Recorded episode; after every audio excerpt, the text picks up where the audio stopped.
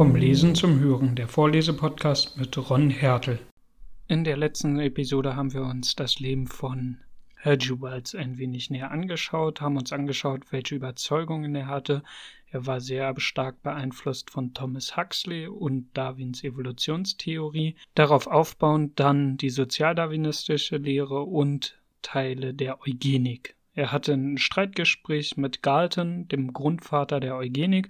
Das alles haben wir in der letzten Folge besprochen, sind dann auch noch näher auf die Grundväter der Evolution eingegangen, nämlich auf Charles Darwin und vorher, den den Evolutionsbegriff erst geprägt haben, Lamarck. In der Episode werden wir auch noch ein paar Evolutionsbegriffe auf jeden Fall aufgreifen und ein mehr auf den Roman natürlich eingehen. Dazu sei mal gesagt, dass der Roman ja 1895 erschienen ist, also zehn Jahre bevor Albert Einstein mit seiner Relativitätstheorie unser Verständnis von Raum und Zeit grundweg verändert hat. Zu der Zeit, als Herr Joubert sein Buch geschrieben hat, war man der Überzeugung, dass man so langsam aber sicher am Ende der Physik gekommen ist, nämlich dass man alle naturwissenschaftlichen Geheimnisse in der Physik gelüftet ist oder kurz davor steht.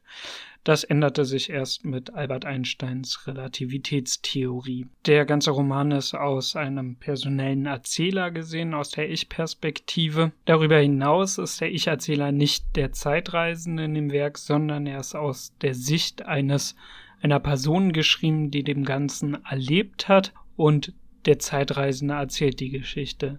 Noch ganz bemerkenswert ist, dass der Zeitreisende keinen Namen hat. Er wird im ganzen Werk nicht erwähnt und in der Regel deutet das darauf hin, dass der Name nicht so wichtig ist, sondern der Leser soll sich viel mehr mit der Handlung auseinandersetzen, was dort passiert. Philosophisch kann man das Ganze auch als eine Form von Gedankenexperiment bezeichnen, nur dass Herr Jubals hieraus einen Roman gemacht hat. Im ersten Kapitel der Zeitreisende öffnet einem Kreis von Bekannten, ja, die eine höhere Reputation haben. Der eine ist halt Psychologe etc., dass er in der vierten Dimension in der Zeit reisen will. Seine Bekannten stellen daraufhin kritische Fragen und der Zeitreisende erklärt sehr anschaulich, wie das physikalisch gehen soll. Das Ganze ist eigentlich nur ein Talk, um eine Grundahnung davon zu bekommen, wie diese Zeitmaschine funktioniert und was das eigentliche Gedankenexperiment auslöst.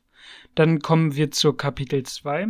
Kapitel 2 ist davon geprägt, dass jetzt quasi von der Theorie, was im ersten Kapitel ist, zur Praxis gegangen wird. Aber vorher möchte ich noch mal darauf hindeuten, dass in der Geschichte beschrieben wird, wie dort die Beleuchtung des Raums ist.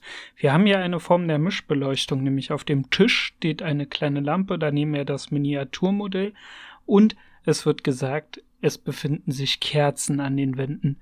Da bei so Alltäglichkeiten, die dort beschrieben worden ist, können wir halt schön ableiten, wie zu jener Zeit noch die Gesellschaft ausgesehen hat.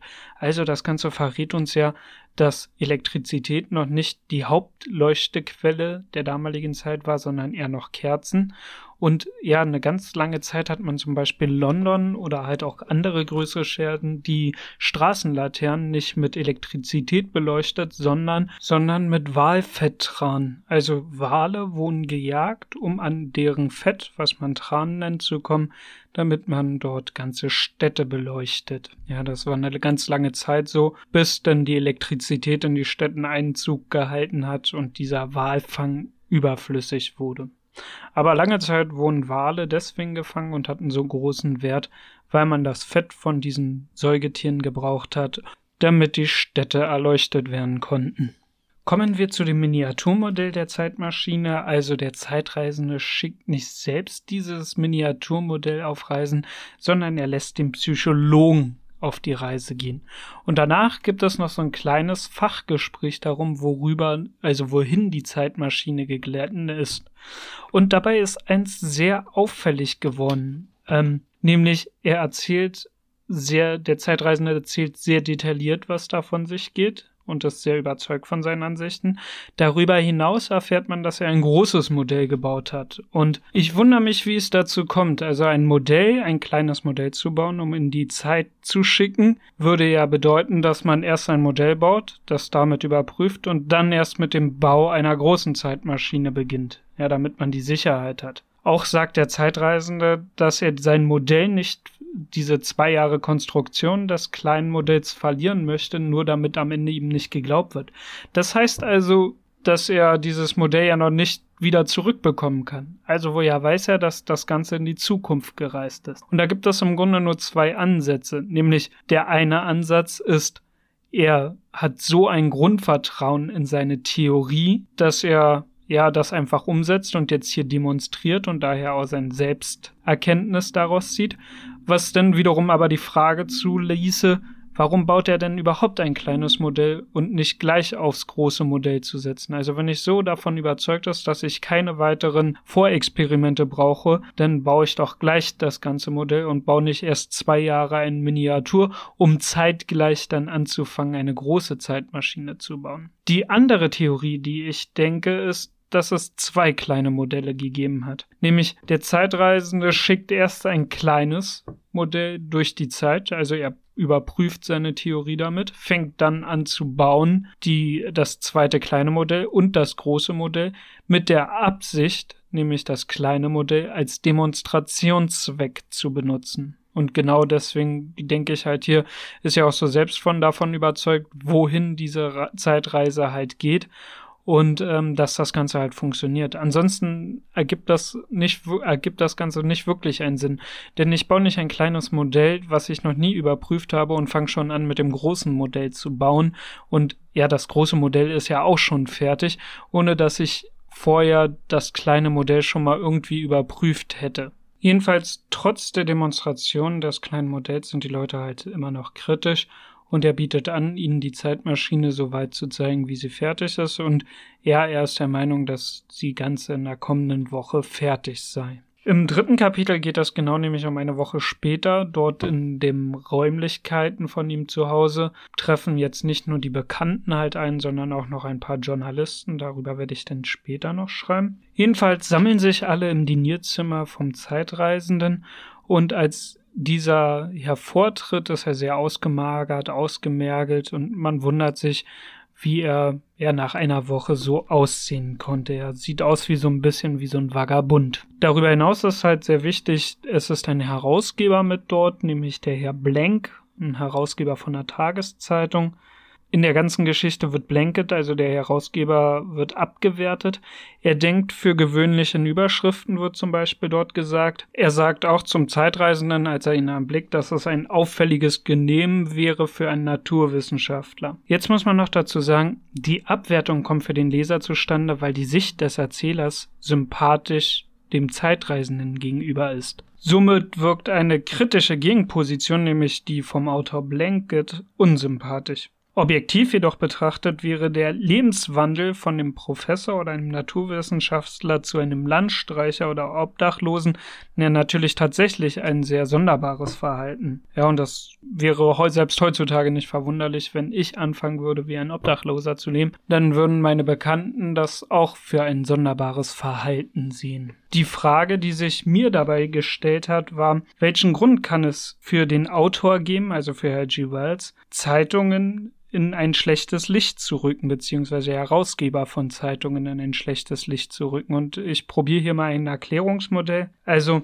die damaligen Zeitungen haben noch keine wirklichen journalistischen Standards. Sie haben reißerische Überschriften, welche die Aufmerksamkeit binden und den Verkauf steigern soll. Heute kann man das ebenfalls noch sehen, äh, zum Beispiel bei der Bild-Zeitung. Ja, oder bei der Clickbait-Debatte ein großer Teaser in der Überschrift und dann stellt sich doch alles wieder wesentlich kleiner halt heraus, als es dann am Ende ist. Die Folge aber ist ja dieselbe. Bei reißerischen Überschriften wollen die Leute wissen, was dort Sache ist, klicken auf den Artikel bzw. kaufen die Zeitungen. Die Herausgeber akquirieren dadurch Geld, also sie kriegen entweder pro Klick Geld zugeschanzt durch die Werbeeinnahmen oder damals so wie heute verkaufen sich Zeitungen besser, wenn sie so eine reißerische Überschrift haben und dadurch wird die Auflage gesteigert und damit bekommt die Zeitung bzw. die Verlagsgesellschaft mehr Geld. Darüber hinaus gibt es noch weitere Gründe. konservative Politiker hatten was ursprünglich mal gegen Zeitungen, weil diese die Macht mitkontrollierten. Es gibt ja den Ausspruch der vierten Gewalt im Staat. Also neben Exekutive, Judikative und Legislative gibt es eben noch die Medien als vierte Gewalt, die ja alle anderen Mächte mit überprüfen sollen. Und deswegen gibt es eine ganze Reihe von konservativen Politikern oder halt Monarchen jener Zeit, die Zeitungen gar nicht so toll fanden und diese eben verboten haben. Beziehungsweise Zeitungen, die ja publizieren durften, haben dann eher in dieser Linie der konservativen Haltung geschrieben, als dagegen zu schreiben, weil sie immer mit der Angst leben mussten, verboten zu werden. Somit hat man halt eine Vorauswahl der Zeitungen, die dort sind, die eher konservativ schreiben. Darüber hinaus gibt es aber auch ganz gute Gründe, warum sich zum Beispiel Zeitungen eher nicht so sehr von der sozialistischen Idee beeindrucken ließen. Nämlich zwischen 18. und 19. Jahrhundert gab es eine ganze äh, Reihe von Bombenanschläge im Namen der anarchistischen Bewegung beziehungsweise sozialistischen Bewegung. Wer sich dafür näher interessiert, es gibt dort eine dreiteilige Dokumentationsreihe Kein Gott, kein Heer, die kleine Geschichte der Anarchie, wobei man eigentlich bei dem gesamten Thema sehr vorsichtig sein muss, weil Anarchie wird nämlich ganz oft mit Anomie gleichgestellt, was es aber nicht ist. Landläufig wird Anarchie auch mit einem durch Abwesenheit von Staat und institutioneller Gewalt bedingten Zustand gesellschaftlicher Unordnung, Gewaltherrschaft, Gesetzeslosigkeit angenommen und von allen in vielen Medien häufig den eigentlichen Sinn verfälschtem Schlagwort Chaos und Anarchie verwendet. Die tatsächliche Bezeichnung für einen solchen Zustand ist jedoch Anomie. Denn Anarchie ist im Grunde nichts weiter als die Philosophie davon, herrschaftsfrei zu sein. Der chaotische Zustand und der Abwesenheit von Staat, der daraus so ein bisschen resultiert, ist dann die Anomie. Um den Begriff oder die beiden Begriffe ein bisschen besser auseinanderhalten zu können, bediene ich mich eines Gedankenexperimentes.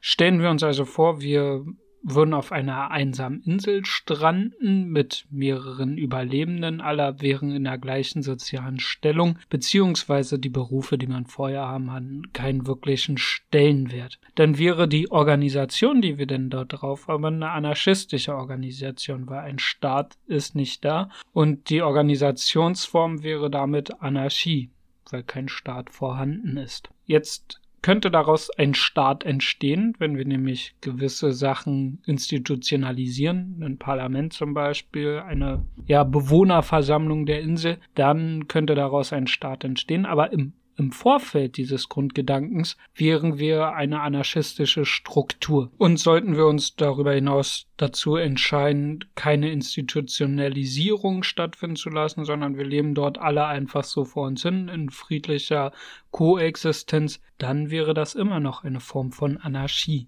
Die Anomie dagegen ist wirklich bei Abwesenheit der Staatsgewalt, also der Exekutive zu sehen, wenn nämlich Gewalt ausbricht oder beziehungsweise eine Form von Parallelgesellschaft sich bildet und da Gewalt ausbricht. Das hatten wir in den USA zum Beispiel die Mafia oder halt in Italien die Mafia, die im Grunde auf einem Gesetz des Stärkeren basiert.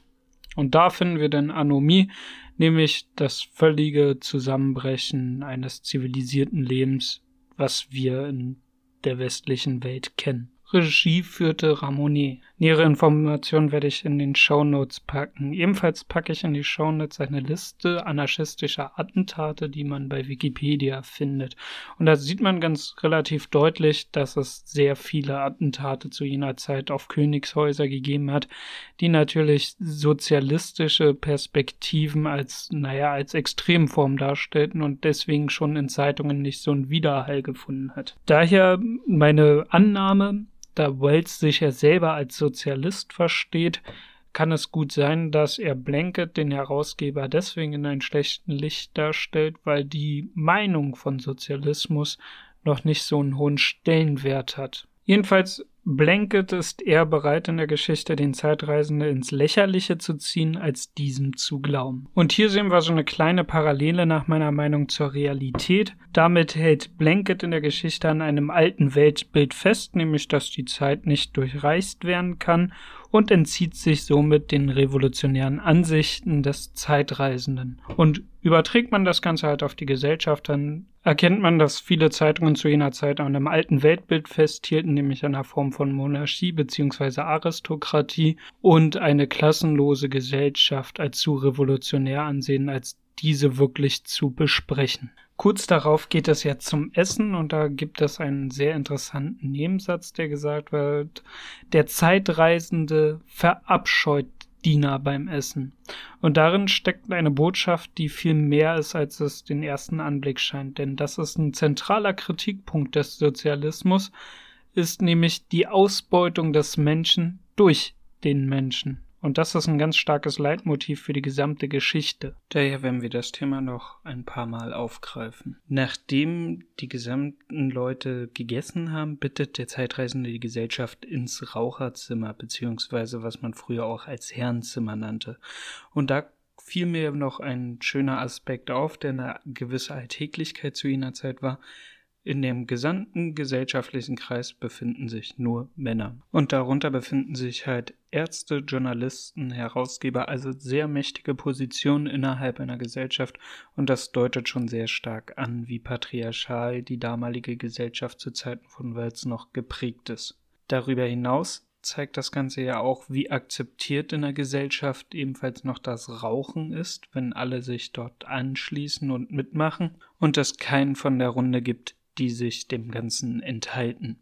Deswegen möchte ich mir noch mal ein bisschen die Geschichte vom Tabakkonsum angucken und warum das Ganze so patriarchal geprägt ist. Fangen wir also an. Tabak kommt ursprünglich in Amerika vor und wird dort von den indigenen Bevölkerungen angepflanzt. Dann kommt noch dazu, dass weite Teile der Gesellschaft, die damals ausgezogen sind, also die europäische Gesellschaft, um Kolonialherren zu werden, schon eh männlich geprägt sind und dass es daher schon eine Form von Aberglaube auf Seeschifffahrt gibt, dass Frauen nicht mitgenommen werden sollten, weil sie Unglück brachten. Demzufolge sind also auch die ersten Eroberer von Amerika überwiegend Männer. Ich sage deswegen überwiegend, weil es natürlich auch Frauen gab, die sich in Männerkleidung verkleidet haben und mit auf Schiff gereist sind. Eine der wohl bekanntesten weiblichen Figuren auf hoher See war Anne Bonny, eine bekannte Piraten in der Karibik. Aber diese Frauen stellten eher die Ausnahme dar. Wenn Frauen an Bord waren, waren sie meistens Beiwerk der Männer, die halt aufgebrochen sind in den neuen Kolonien zu Hause. Also im seltensten Fall hatten Frauen dort leitende Stellungen. Erst in der sozialistischen DDR um die 1970 gab es Frauen, die mit auf Schiff arbeiteten. Und wir reden hier aber nicht davon, dass sie halt höhere Ämter auf dem Schiff bekleidet haben, sondern häufig wurden Frauen in traditionellen Bereichen eingesetzt, also wie Küchenarbeit, Deckschrubben etc. Frauen in der DDR waren damals zwar gleichberechtigter als in anderen Ländern, aber wirklich gleichberechtigt waren sie deswegen noch lange nicht. Also die Seeschifffahrt eh sehr männlich geprägt und ja, die koloniale Ausbeutung auch männlich organisiert, da wundert es einen nicht, dass überwiegend Männer angefangen haben zu rauchen und ein Bild geprägt haben, dass Rauchen zur Männlichkeit gehört. Lange Zeit war Rauchen in Form von Pfeife üblich oder in Zigarrenform. Eine Weile hat man Tabak dann auch als Schnupftabak benutzt und All diese drei Sachen waren eher männlich geprägt. Es wird bestimmt die ein oder andere Frau gegeben haben, die das auch mal probiert hat, aber es war gesellschaftlich nicht so akzeptiert. Das änderte sich erst, als es Zigaretten gab. Zigaretten wurden halt hergestellt als eigentlich als eine Form von Abfallprodukt der Zigarrenherstellung, denn die kleinen Tabakreste wollte man nicht verschwenden und so drehte man diese in Papierform. Die ersten bekannten Zigaretten findet man schon im 18. Jahrhundert, nämlich in Mexiko-Stadt. Dort hat man nämlich genau diese Reste der Zigarrenherstellungen eingerollt und dort zum Verkauf angeboten. Und so verbreitete sich das Ganze im 19. und Anfang 20. Jahrhunderts dann auf der gesamten Welt. Ende 19. Jahrhundert und Anfang 20. Jahrhundert finden wir jetzt das erste Mal Frauen, die rauchen. Das spricht für ein neues Selbstbewusstsein der Frauen zu jener Zeit. Es gab schon längere Zeit also eigentlich seit der französischen Revolution immer mehr Aufruhen von Frauen an mehr Teilhabe in der Gesellschaft. Und ja, das Vorstoßen von rauchenden Frauen in solchen Kreisen könnte schon ein Ausdruck dafür sein, dass man sich hier dem Manne als gleichberechtigtes und das Rauchen nicht mehr nur als männliche Domäne akzeptiert. Interessant hierbei ist auch, dass hier der Rauchfetischismus zum ersten Mal Bezug findet, nämlich rauchende Frauen als sehr sexy zu finden. Das könnte aus mehreren Grundlagen basieren, nämlich das eine ist, dass wir hier es mit starken, unabhängigen Frauen zu tun haben. Das andere deutet auf eine gewisse Prüderie der Gesellschaft, nämlich hin, dass man sich bei rauchenden Frauen an einem Phallus-Symbol erinnert fühlte, ja, also, dass viele in der Gesellschaft daran Anstoß nahmen, dass es aussehen würde, als würde die Frau Oralsex praktizieren. Und daher basiert halt auch so eine Form von Rauchfetischismus genau auf solchen Ebenen. Gleichzeitig benutzt natürlich auch dann die Werbeindustrie und die Tabakindustrie in ganz speziellen solche ein Bild, um ihre Zigarettenmarken besser verkaufen zu können. Ironischerweise wurde das Handeln der Frau, die ja sich loslösen wollte vom Mann mit dem Rauchen oder zumindest als gleichberechtigt dargestellt würde, nun dafür genutzt, um sie kommerziell auszubeuten. Am Ende des dritten Kapitels sind sie also in einem Raucherzimmer und der Zeitreisende sagt, dass er berichten möchte, so wie ihm die Reise widerfahren ist. Im vierten Kapitel beschreibt der Zeitreisende sehr anschaulich, welche Gefahren in der Zeitreise liegt. Der Zeitreisende zeigt sehr gut, wie sehr die Welt im Wandel ist, also in seiner Beschreibungsform, und kontinuierlich im Wandel sein wird. Auch damit zeigt Welt seine geistige Ansicht als Anhänger darwinistischer Evolutionstheorie. Denn das Christentum geht von einer statischen Weltsicht aus. Also, also der göttliche Schöpfer hat die Welt und die Tiere erschaffen und diese wären unveränderlich. Darwins Evolutionstheorie griff dieses statische Weltbild an, denn er zeigte, dass diese statische Sicht auf die Welt einfach falsch sind. Wells ist ja geprägt von Thomas Huxley und vertritt die Evolutionssicht der Wandelbarkeit in der Welt. Auch als der Zeitreisende in der Zukunft ankommt, im Jahre 802.701, beschreibt er die Gegend von Rhododendronbüschen wild überwuchert im Grunde. Und das ist deshalb interessant, weil Rhododendron-Pflanzen sind, die sehr beliebt waren in Parkanlagen für England im 19. Jahrhundert. Darüber hinaus sind Rhododendron in Europa eher flachwüchsig und er beschreibt also hier ganz speziell die Gattungen, die eingeschleppt worden sind. Die großen Villenarten, die den Zeitreisenden antrifft, müssen daher ja aus den ehemaligen Parkanlagen stammen. Und da kann man sich mal die Frage stellen, ist das überhaupt realistisch, dass sich diese Rhododendronart so stark ausgebreitet hat. Ich bin der zur Überzeugung gekommen, dass ich das für durchaus möglich halte. Denn eingeschleppte oder invasive Arten verbreiten sich ziemlich ungehemmt, da sie in den neuen Ökosystemen, in dem sie ankommen, keine natürlichen Feinde haben. Eingeschleppte Tierarten nennt man in der Fachsprache zum Beispiel Neozoen und eingeschleppte Pflanzen neophytend. Wie verheerend dies für Ökosysteme sein kann, ist bereits gut dokumentiert und protokolliert und ich möchte hier mal zwei Beispiele aus Deutschland nennen. Das eine ist der Waschbär, ein, ein Allesfresser, der hier keine natürlichen Feinde hat und ungefähr seit 1934 ausgewildert wurde. Die Waschbären haben hier keine natürlichen Feinde und sind im Grunde Allesfresser und sie fressen wirklich alles. Von heimischen Fisch Beständen bis zur heimischen Vogelbeständen ist alles dabei. Jetzt kann man sich schon gut vorstellen, dass, dass diese Population sich sehr stark vermehrt, da sie hier kaum natürliche Feinde hat. Also der Wolf kehrt erst zurück und wirklich andere große Räuber, die dem Waschbär gefährlich werden können, haben wir einfach nicht.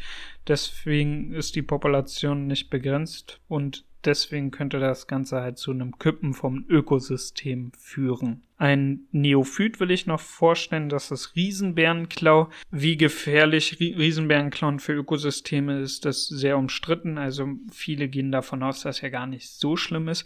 Dennoch finden wir Riesenbärenklauen ab und an in Zeitungen wieder, da er verheerend sein kann für Menschen. Denn der Pflanzensaft von Riesenbärenklauen in Verbindung mit UV-Strahlung löst schwere Verbrennungen aus. Also es ist eine sehr ätzende Flüssigkeit, die dort herauskommt. Und da sich schon mehrere Menschen damit verletzt haben, finden wir das Ganze wesentlich stärker in der Presse wieder als für andere Neophyten, die wesentlich verheerender für Ökosysteme sein können. Das Bundesministerium für Umwelt schreibt zum Beispiel, Invasive und gebietsfremde Organismen stellen weltweit einer der Hauptbedrohungen für die Artenvielfalt natürlicher Lebensräume und Ökosysteme dar. Daneben können gebietsfremde Arten auch den Menschen direkt betreffen, neu auftretende Schädlinge und Unkräuter verursachen Schäden in der Land- und Forstwirtschaft, bisher unbekannte Insekten können gefährliche Krankheiten verbreiten oder Allergien gegen neue auftretende Blütenpflanzer, zum Beispiel Ambrosia, können auftreten. Dieser kleine Auszug zu invasiven Arten vom Bundesministerium für Umwelt zeigt ganz deutlich, wie stark sich invasive Arten ausbreiten können. Also dieses Gedankenspiel, dass die eingeschleppten Arten des Rhododendron sich dort stärker ausbreiten und deswegen quasi in der Wildwuchs vorkommen, halte ich daher für durchaus möglich. Als der Zeitreisende durch die Zeit, in der er gereist ist und in der Zukunft ankommt, äußert der Zeitreisende Folgendes gegenüber seiner Gesellschaft. Was konnte nicht mit dem Menschengeschlecht geschehen sein, wenn das Geschlecht, also hier das Menschengeschlecht, seine Manneskraft einbüßt und sich zu etwas Unmenschlichen, Unsympathischen und Überweltmächtigen entwickelt hat? Und an solchen Aussagen können wir erkennen, wie patriarchal die Gesellschaft zu jener Zeit geprägt ist. Nur männlich ist menschlich, ja, und sympathisch ist auch nur männlich. Es überhöht quasi die männliche Prägungskraft in der Gesellschaft und das als etwas Positives in der Gesellschaft darzustellen. Gleichsetzung wird mit Untergang der Männlichkeit und gleichzeitig mit Untergang der Menschheit assoziiert. Diese Form des Leitmotives vom Verlust der Männlichkeit gleich Verlust der Macht beziehungsweise ein Untergang, das ist so alt wie die Menschheit fast selbst. Denn solche Leitmotive finden wir schon in dem antiken Griechenland. So verlor zum Beispiel der Gott Uranus seine Macht, weil sein Sohn Kronos ihn entmannte Daraufhin konnte Kronos die Macht übernehmen als Göttervater der Titanen. Später wird dieser gestürzt dann durch Zeus als der erste olympische Gott. Aber dieser gesamte Verlust der Männlichkeit, also Kronos hat Uranus wirklich entmannt und dann herabzusinken in die Bedeutungslosigkeit, das ist ein starkes Leitmotiv schon in der Antike genauso ein Leitmotiv benutzt, weil halt um seine Dystopie auszuschmücken. Wir merken uns also, die Vorstellung, der Verlust der Männlichkeit geht stets mit Untergang der Gesellschaft einher, ist tief verwurzelt in unserer Gesellschaft. Heute finden wir so eine Ansicht noch sehr stark in rechtsextremen Kreisen, wo man sehr viel über den Verlust der Männlichkeit spricht. Ganz viele der Rechtsextremisten, die 2019 Attentate in Deutschland verübt haben oder halt auch auf der Welt verübt haben, sind nicht nur bekennende Rassisten, sondern auch bekennende Antifeministen. In den Shownotes packe ich dazu noch einen Artikel von der Frankfurter Rundschau mit dem Titel Antifeminismus und die bedrohte Männlichkeit der Rechten. Wenn wir über den Untergang der Männlichkeit reden, möchte ich einen Teilaspekt aus der wissenschaftlichen Sicht nicht herauslassen, nämlich, dass das Y-Chromosom, also das Chromosom, was für die Männlichkeit zuständig ist, im Laufe der Zeit immer kleiner geworden ist. Dabei ist ganz interessant, dass die Spermien, die mit einem Y-Chromosom ausgestattet sind, wesentlich schneller schwimmen können als die, die mit einem X-Chromosom ausgestattet sind. Das liegt vor allen Dingen daran, dass das X-Chromosom 164 Millionen Basenpaare hat und das Y-Chromosom nur 60 Millionen Basenpaare und somit ein wenig leichter ist als das X-Chromosom und damit auch das Spermium schneller schwimmt in meinem Biologieunterricht damals zum Abiturzeiten haben wir deswegen halt schon geschlussfolgert, naja, wenn das Y-Chromosom immer kleiner wird und damit halt de facto immer leichter wird, müssten wir einen Männerboom bekommen, bevor wir denn langsam aussterben. Jedoch meine Biologielehrerin hat sich dort schnell eingeschaltet und meinte, ja, naja, ganz so einfach ist das Ganze nämlich nicht. Denn nur weil ein Spermium schneller ist, bedeutet das nicht, dass es unbedingt die Eizelle befruchtet. Denn dazu gehören noch mehr Faktoren, nämlich wann zum Beispiel der Eisprung eingesetzt hat. Denn es ist sehr entscheidend, wie lange ein Spermium warten muss, bevor es halt die Eizelle befruchten kann. Und da hat dann wieder das X-Chromosom eine bessere Oberhand, weil es widerstandsfähiger ist. Also Y-Chromosomen haben eine geringere Lebensdauer als X-Chromosomen. Vermutlich wird auch deshalb der Untergang der Männlichkeit noch auf sich warten lassen. Im weiteren Verlauf des Kapitels begegnet der Zeitreisende zum ersten Mal die Eloi, die in Tunika und Sandalen gekleidet sein sollen. Bevor wir ins fünfte Kapitel einsteigen, möchte ich nochmal eine kleine Exkursion in die Biologie machen und uns angucken, wie Arten überhaupt entstehen. Hier ganz große Stichwörter sind die allopatrische Artenbildung, die parapatrische Artenbildung und die sympatrische Artenbildung, um diese drei ein bisschen auseinanderzuhalten. Außerdem werden wir uns mal angucken, was überhaupt biologisch als eine Art gilt. Das Ganze mache ich deshalb, um am Ende dann nochmal darüber diskutieren zu können, wie eventuell Eloi bzw. Morlocks entstanden sind. Die biologische Definition der Art lautet, eine Art ist eine natürliche Fortpflanzungsgemeinschaft, die von anderen vergleichbaren Gruppen reproduktiv isoliert ist. Isoliert ist hier gemeint, dass quasi zwei unterschiedliche Arten nicht mehr Nachkommen untereinander hervorbringen können. Es gibt dort noch Hybridzonen, aber da kommen wir dann später noch zu, zum Beispiel bei Esel und Pferd, wo denn das Maultier draus entsteht. Aber wie gesagt, das besprechen wir noch. Entscheidend ist bei der Faktor der Isolation, das wusste man zu Darwin-Zeiten noch nicht, sind natürlich die Chromosomenanzahl in unseren Fortpflanzungsorganen, also in den Eizellen und in den Samenzellen. Wenn der Unterschied also dort sehr groß ist, können keine Nachkommen erzeugt werden. Und wir schauen uns also nun an, wie es zu dieser genetischen Isolation gekommen ist. Und dort gibt es drei Faktoren, nämlich die allopatrische Artenbildung, Allopatrische Artenbildung ist gemeint, dass es dort eine geografische Barriere zum Beispiel gibt. Also wir haben eine Mutterpopulation, von der wird ein Teil der Population irgendwie getrennt, ja, durch einen Sturm zum Beispiel auf ein anderes Ökosystem verstreut. Hier ein gutes Beispiel, was ich schon mal in der vorigen Mal angesprochen hatte, sind die Darwin-Finken, die ursprünglich aus Lateinamerika oder beziehungsweise aus dem vom amerikanischen Kontinent gekommen sind, durch einen Sturm zu den Galapagos-Inseln getrieben worden sind. Also dort haben wir die Trennung. Und dann durch natürliche Selektion, weil dort eine andere klimatische beziehungsweise ja anderes Klima herrscht auf dem neuen Ökosystem, aber auch durch Gendrift und ja, Transkriptionsfehler bei der Reproduktion können daraus neue Arten entstehen im Laufe der Zeit, die sich deutlich unterscheiden von der Ursprungspopulation. Also hierbei ist eine geografische Barriere jedenfalls der Ausgangspunkt, dass es zu einer Isolation kommt, weil es dort keinen Genfluss mehr zwischen der abgespalteten Population auf der Insel gibt und der Population auf dem Festland. Dazu sei gesagt, die allopatrische Artenbildung ist vermutlich eine der primären Artenbildungen, die man kennt. Ich habe hier noch ein schönes Beispiel aus der Zeitung National Geographic gefunden von Juni 2019. Die Ausgabe hieß Das Tier und wir.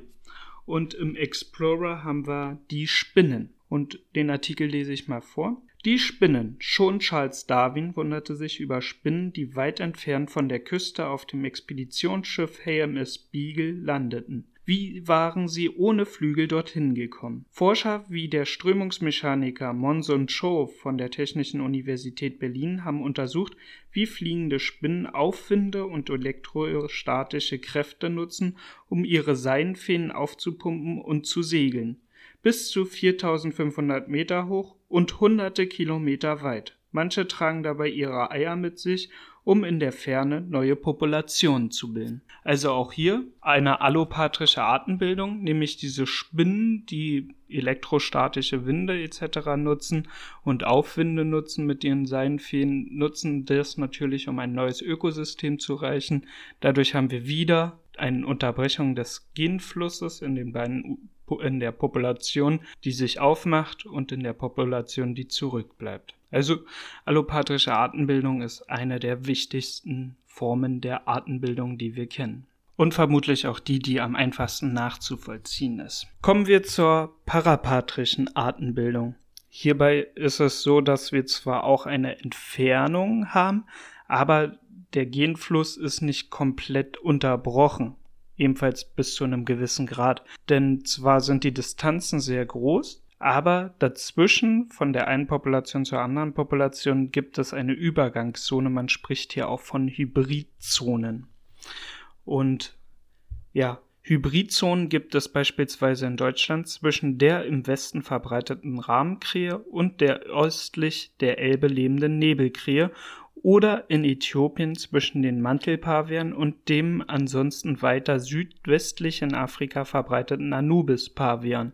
Während Nebel- und Rahmenkrähe noch als zwei Populationen derselben Art betrachtet werden, halten manche Biologen Anubis und Mantelpaviane für so unterschiedlich, dass sie beiden den Status echter Arten zugestehen. Also eine parapatrische Artenbildung haben wir zwar auch weite Distanzen, aber wir haben Überlappungszonen, die sogenannten Hybridzonen, wo beide unterschiedliche Arten quasi noch Nachkommen erzeugen können, bis sie sich dann, wenn sie lange biologische Prozesse und lange evolutionäre Prozesse stattfinden, sie sich dann so weit auseinander getrennt haben, dass es dann irgendwann zu zwei unterschiedlichen Arten wird, die nicht mehr fortpflanzungsfähig zusammen sind. Andere Beispiele hatte ich schon genannt, das Esel und Pferd, wo das Maultier rauskommt, im Vergleich dazu zum Zebra. Ja, das Zebra wäre dann nicht mehr so leicht kreuzungsfähig mit dem Pferd. Wobei ich auch schon mal gelesen hatte, dass das äh, Genetiker probiert haben, Pferde und Zebra zu kreuzen und dass das wohl auch schon gelangen ist. Aber ich glaube nicht auf natürlichem Wege. Da müsste ich nochmal nachlesen. Eine parapatrische Artenbildung oder beziehungsweise auch diese Hybridzonen können wir auch in der Evolutionsgeschichte des Menschen sehen. Lange Zeit glaubte man ja, dass Homo sapiens, als er in Afrika auftrat, und davor gab es ja schon andere Menschenarten, Homo erectus zum Beispiel, oder halt auch der Neandertaler in Europa, ursprünglich sind aber alle aus Afrika, hätte Homo sapiens einfach ja umgebracht und damit vertrieben. Und diese Vorstellung beherrschte lange Zeit unser Verständnis von Homo sapiens, jedoch neuere genetische Untersuchungen zeigen, dass es dort auch einen Gegendrive gab zwischen diesen unterschiedlichen Arten. Also dass das noch zwar unterschiedliche Menschenarten waren, aber noch nicht so weit voneinander entfernt, dass sie nicht fortpflanzungsfähig wären. So haben zum Beispiel genetische Untersuchungen gezeigt, dass wir so ungefähr vier Prozent Neandertal-DNA in uns haben, was darauf schließen lässt, dass Homo sapiens sich mit Neandertalern gekreuzt haben und dass wir hier auch sogenannte Hybridzonen in der Geschichte des Menschen hatten. Und Neandertaler ist dort nicht der einzige. Es gibt nämlich auch Populationen des Dinosaurier-Menschen, wo wir die, also wo der Homo sapiens, der moderne Mensch, sich ebenfalls mit diesen gekreuzt hat. Und es gibt auch noch weitere ursprüngliche bzw. archaische Formen der Menschheit, womit sich Homo sapiens gekreuzt hat. Jedenfalls lassen die genetischen Untersuchungen darauf schließen. Teilweise sind diese archaischen Formen noch total unbekannt und es gibt noch gar keine richtigen archäologischen Funde dazu. Ein dritter Artenbildungsprozess ist die sympatrische Artenbildung. Vom griechischen Syn zusammen. Dieser Prozess hielt man ursprünglich nur für Pflanzen bedeutsam, bei denen auch innerhalb einer Population durch Genmutation neue Arten durch Vervielfachung des Chromosomsatzes Polypodisierung entstehen können Mittlerweile mehren sich aber Hinweise dafür, dass dieser Prozess auch bei Tieren häufig ist. Ein wichtiger Faktor bei sympathischer Artenbildung ist die sexuelle Selektion oder genauer gesagt das Wahlverhalten von Weibchen, wenn sich manche Weibchen einer Population bevorzugt mit bestimmten Männchen paaren und sowohl das weibliche Wahlverhalten als auch das bevorzugte männliche Merkmal eine genetische Basis hat, kann innerhalb einer Population eine Teilpopulation entstehen, deren Genpool mit der Zeit immer stärker von dem der Mutterpopulation abweicht. Paaren sich die Weibchen nur noch mit den von ihnen jeweils bevorzugten Männchen, ist der Genfluss zwischen den Populationen unterbrochen und eine neue Art entstanden. Sexuelle Selektion hat als Motor sympatrische Artenbildung bei verschiedenen auf denselben Inseln des Galapagos-Archipels lebenden Finkenarten eine wichtige Rolle gespielt.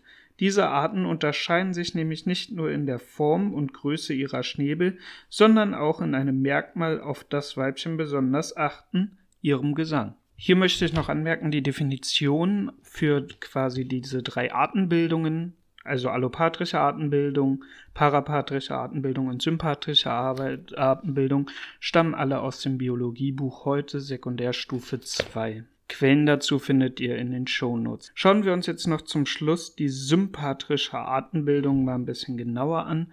Ich glaube, das ist die, die am schwersten zu verstehen ist. Denn nämlich, wir brauchen hier gewisse Merkmale, auf die ein Weibchen bevorzugt reagieren und sich dadurch halt eine neue Artenbildung, also eine neue Art entsteht, obwohl hier nur der Genfluss unterbrochen wird, genau durch so eine Form der sexuellen Orientierung. Besprechen wir also mal, wie es zur Entstehung der Eloi und der Morlocks gekommen sein könnte.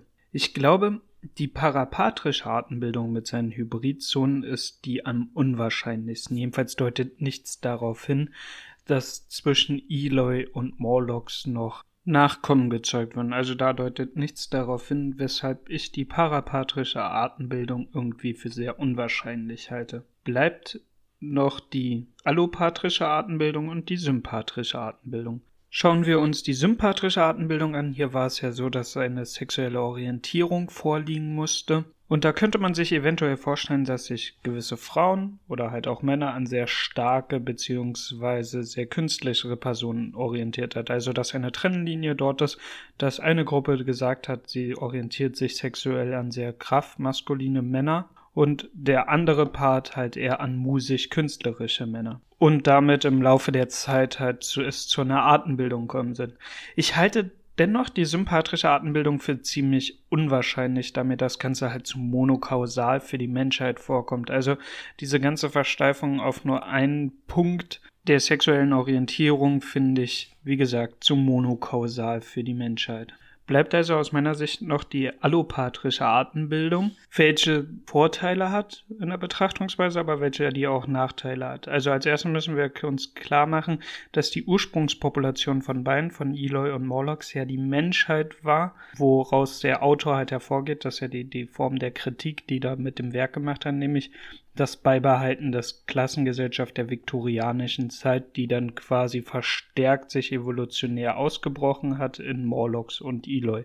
Das ist ja die Form der Kritik, die mit der Zeitmaschine dargestellt wird, nämlich das Beibehalten dieser Klassengesellschaft nicht hin zu einer klassenlosen Gesellschaft.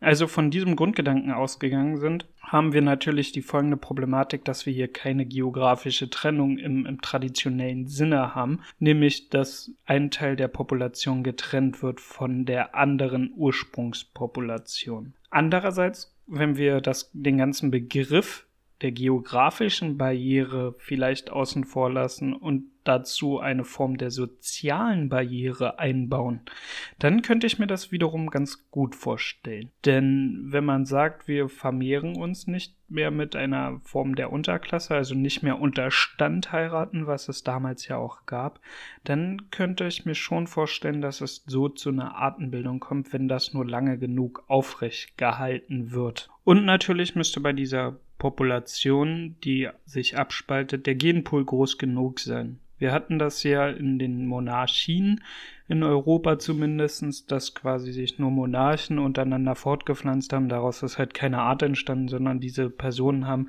fürchterliche Genkrankheiten bekommen, weil der Genpool einfach zu gering war und auf Dauer keinen Bestand hätte. Aber wenn der Genpool groß genug wäre bei dieser Abspaltung, könnte ich mir schon vorstellen, dass diese Form der Artenbildung hier gemeint ist.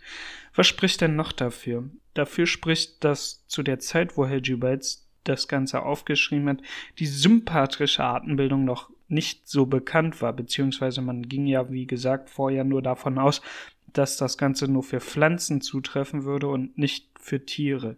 Die Erkenntnis, dass es zu einer sympatrischen Artenbildung auch bei Tieren kommt, ist relativ neu, weshalb ich davon ausgehe, dass Wells im Grunde nur die parapatrische Artenbildung in der Form kannte, in Form der natürlichen Selektion, wie Darwin es beschrieben hat. Deshalb denke ich, wenn wir uns die ganze Frage halt angucken, wie Eloy und Morlocks entstanden sind, die allopatrische Artenbildung die wahrscheinlichste ist, beziehungsweise eine kleine Abwandlung der allopatrischen Artenbildung mit dem Unterschied, dass wir hier keine geografische Barriere haben, sondern eine soziale Barriere. Aber auch das ist alles nur ein bisschen Spekulation und ein bisschen hineininterpretiert drin. Wenn ihr da andere Schlüsse draus zieht, könnt ihr mir die gerne mal zumailen und dann können wir die auch gerne mal in einer Sendung besprechen. Dennoch möchte ich nochmal darauf hinweisen, dass das Ganze nur ein Gedankenexperiment ist und sehr vereinfacht ist. In der Geschichte von Wells wird ja auch erwähnt, dass sämtliche Viren und Bakterien ausgeschaltet worden sind durch die Errungenschaften der Menschheit und das halte ich ganz ehrlich gesagt für sehr, sehr unrealistisch, da die Reproduktionsrate von Viren bzw. Bakterien so hoch sind, kommt es hier natürlich viel, viel häufiger zu Mutationen und Gendrive, als es, sage ich mal, bei Menschen oder bei Lebewesen sind, die sich wesentlich langsamer fortpflanzen. Somit ist in der Viren und bei Bakterien ein riesiger Anpassungsprozess im Gang gesetzt, den man unter meinen Gesichtspunkten halt ja, glaube ich, nicht aufhalten kann. Deswegen halte ich das ganze Szenario für sehr unwahrscheinlich. Und weil wir gerade an der Stelle sind, möchte ich hier noch einen kleinen Einschub machen und zeigen, wie natürliche Selektion beim HIV-Virus wirkt und wie diese das Erbgut des Menschen verändert, die davon betroffen sind und den Nachkommen erzeugen. Wie gesagt, das ist ein natürlicher Ausleseprozess. Es gibt nämlich Studien darüber, wie das HIV-Virus auf die Evolution auswirkt und eine Form der natürlichen Selektion darstellt. Denn Personengruppen, die das CCR5-Gen haben, dort bricht das HIV-Virus wesentlich später aus, hat aber auch noch einen Nachteil, das CCR5-Gen sorgt dafür, dass die Leute, die das haben, eine geringere Lebenserwartung haben insgesamt. Folglich passiert das, wenn HIV nicht behandelt wird, dass im Grunde große Gruppen mit dem CCR5 Gen ausselektiert wird und alle anderen, die dieses Gen haben, sterben halt früher, haben also nicht die Möglichkeit, ihre Genvariation geschlechtlich weiterzugeben und damit haben wir hier eine Form der natürlichen Selektion. Es ist daher anzunehmen, dass in Gebieten, wo diese Behandlungsformen nicht stattfinden, leider im Subsahara-Bereich, dass dort dann überwiegend Menschen sein würden, die ein CCR5-Gen haben werden. Artikel dazu packe ich in die Show Notes. Ich habe jetzt schon einiges vorweggenommen von der Geschichte, jedenfalls die Morlocks, die erst wesentlich später auftauchen. Kehren wir also nochmal zurück zum Ende des vierten Kapitels und dort trifft der der Zeitreisende auf die Eloy, die beschreibt er als Person, die in Tunika und Sandalen umherlaufen. Im fünften Kapitel werden die Eloy noch weiter beschrieben als zerbrechliche Wesen, die keine Furcht haben und sehr zutraulich sind. Der Zeitreisende selbst, er fühlt sich wie ein Lehrer unter Kindern. Darüber hinaus gibt es noch eine Formulierung, die mir sehr aufgefallen ist, nämlich die Beschreibung der Eloy, die ein Meißner Porzellantypus der Schönheit sind. Und hier müssen wir gleich noch mal ein bisschen eingrätschen, nämlich Meißner Porzellan ist als weiß, als idealtypisch für jener Zeit auch aus dem rassistischen Ursprung her, ist weiß als sehr Schönheitsideal lebend drin. Das finden wir auch sehr stark widerspiegelnd in unseren täglich Wort und Sprache und dazu habe ich mir mal einen Auszug genommen aus Noah Sorns Deutschland schwarz-weiß, der alltägliche Rassismus. Dort in dem Kapitel Unser täglich Wort rassistische Sprache möchte ich hier mal einen Abschnitt vorlesen. Lassen wir uns mal auf ein sprachliches Experiment ein. Erstellen Sie eine Liste von Wörtern mit Schwarz und mit Assoziation zum Begriff Schwarz. Tun Sie das gleiche mit Weiß. Lesen Sie erst danach weiter. Meine Liste sieht so aus. Wörter mit Schwarz. Schwarzarbeit, Schwarzfahren, schwarzes Schaf, wer hat Angst vom schwarzen Mann, Schwarzsehen, schwarzer Block, Schwarzmalerei, Schwarzes Loch, Schwarzmarkt, Schwarze Magie, Schwarzkittel, Schwarzbart, Schwarze Witwe, Schwarzer Peter, Schwarze Seele, Assoziationen und Bedeutungen von Schwarz, Schatten, Dunkel, Unheimlich, Beklemmt, Fremd, Böse, Teufel, Unbekannt, Düster, Finster, Unmoralisch, Höhle, Unehrlich, Unergründlich, Eng, Sünde, zu vermeiden drohend, bedrohlich, Natur, Nacht, Geheimnis. Sprachliche Fortführung. Finster, unterbelichtet, Wörter mit weiß. Weiße Weste, etwas weiß waschen, Assoziation und Bedeutung von weiß. Licht, Reinheit, Sauberkeit, Makellosigkeit, leer, jungfräulich, unschuldig, tugendhaft, schön, moralisch, Engel, Läuterung, gut, Elfe, Fee, erstrebenswert, harmlos, freundlich, übersichtlich, zugänglich. Sprachliche Fortführungen, helle sein, eine Leuchte sein, hellhörig sein. Das ist unsere Sprache und wie wir sie benutzen. Denken Sie, dass Kinder diese Zusammenhänge nicht verinnerlichen, wenn wir sie andauernd verwenden?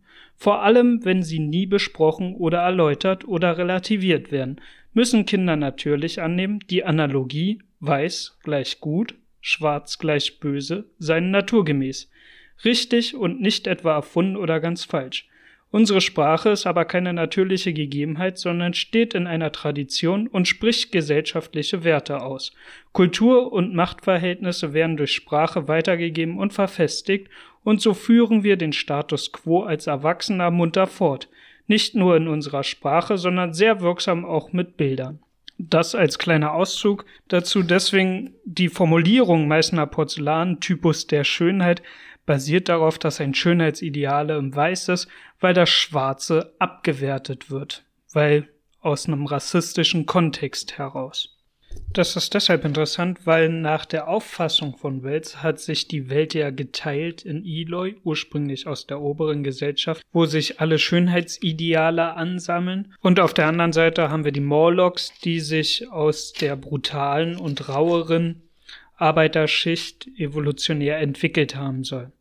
Die Trennung der Menschengeschlechter fand daher statt, weil Menschen andere Menschen zum eigenen Vorteil der gesellschaftlichen Klasse ausbeuten, so die Ansicht von Wells.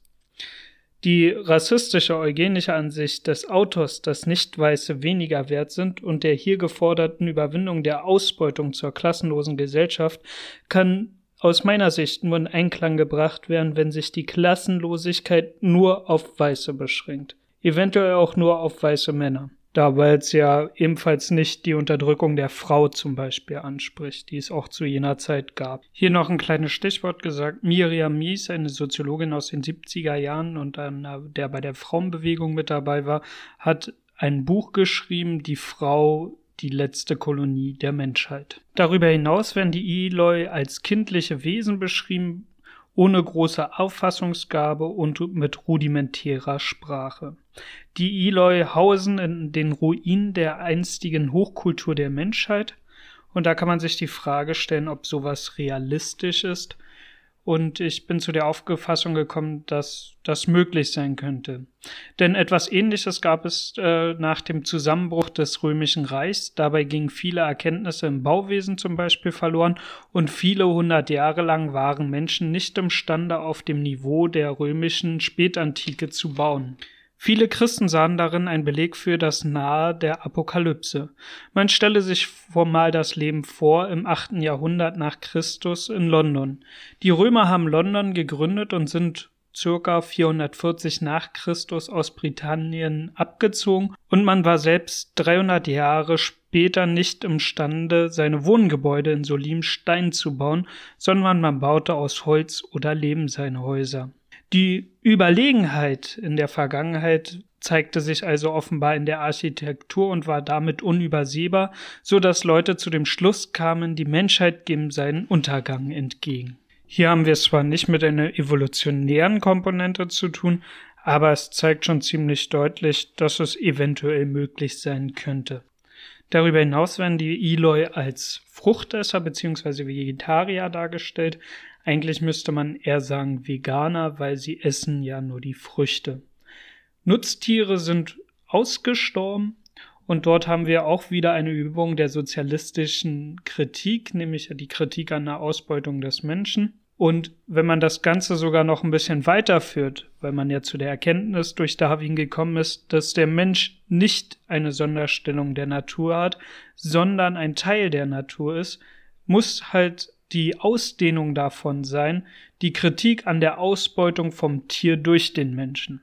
Und das würde sich nur auflösen, wenn die Menschheit im Grunde zu Vegetariern beziehungsweise Veganern wird. Damit ist das Ganze eine indirekte Anerkennung, dass der Mensch nicht über dem Tier steht und somit der Mensch ein Teil der Natur ist. Daraus folgt eine Gleichberechtigung des Lebens von Mensch und Tier. Bei der Kritik der Ausbeutung geht es im Kern um die Abnahme von Gewalt zwischen Menschen und dann später halt auch zwischen Mensch und Tier.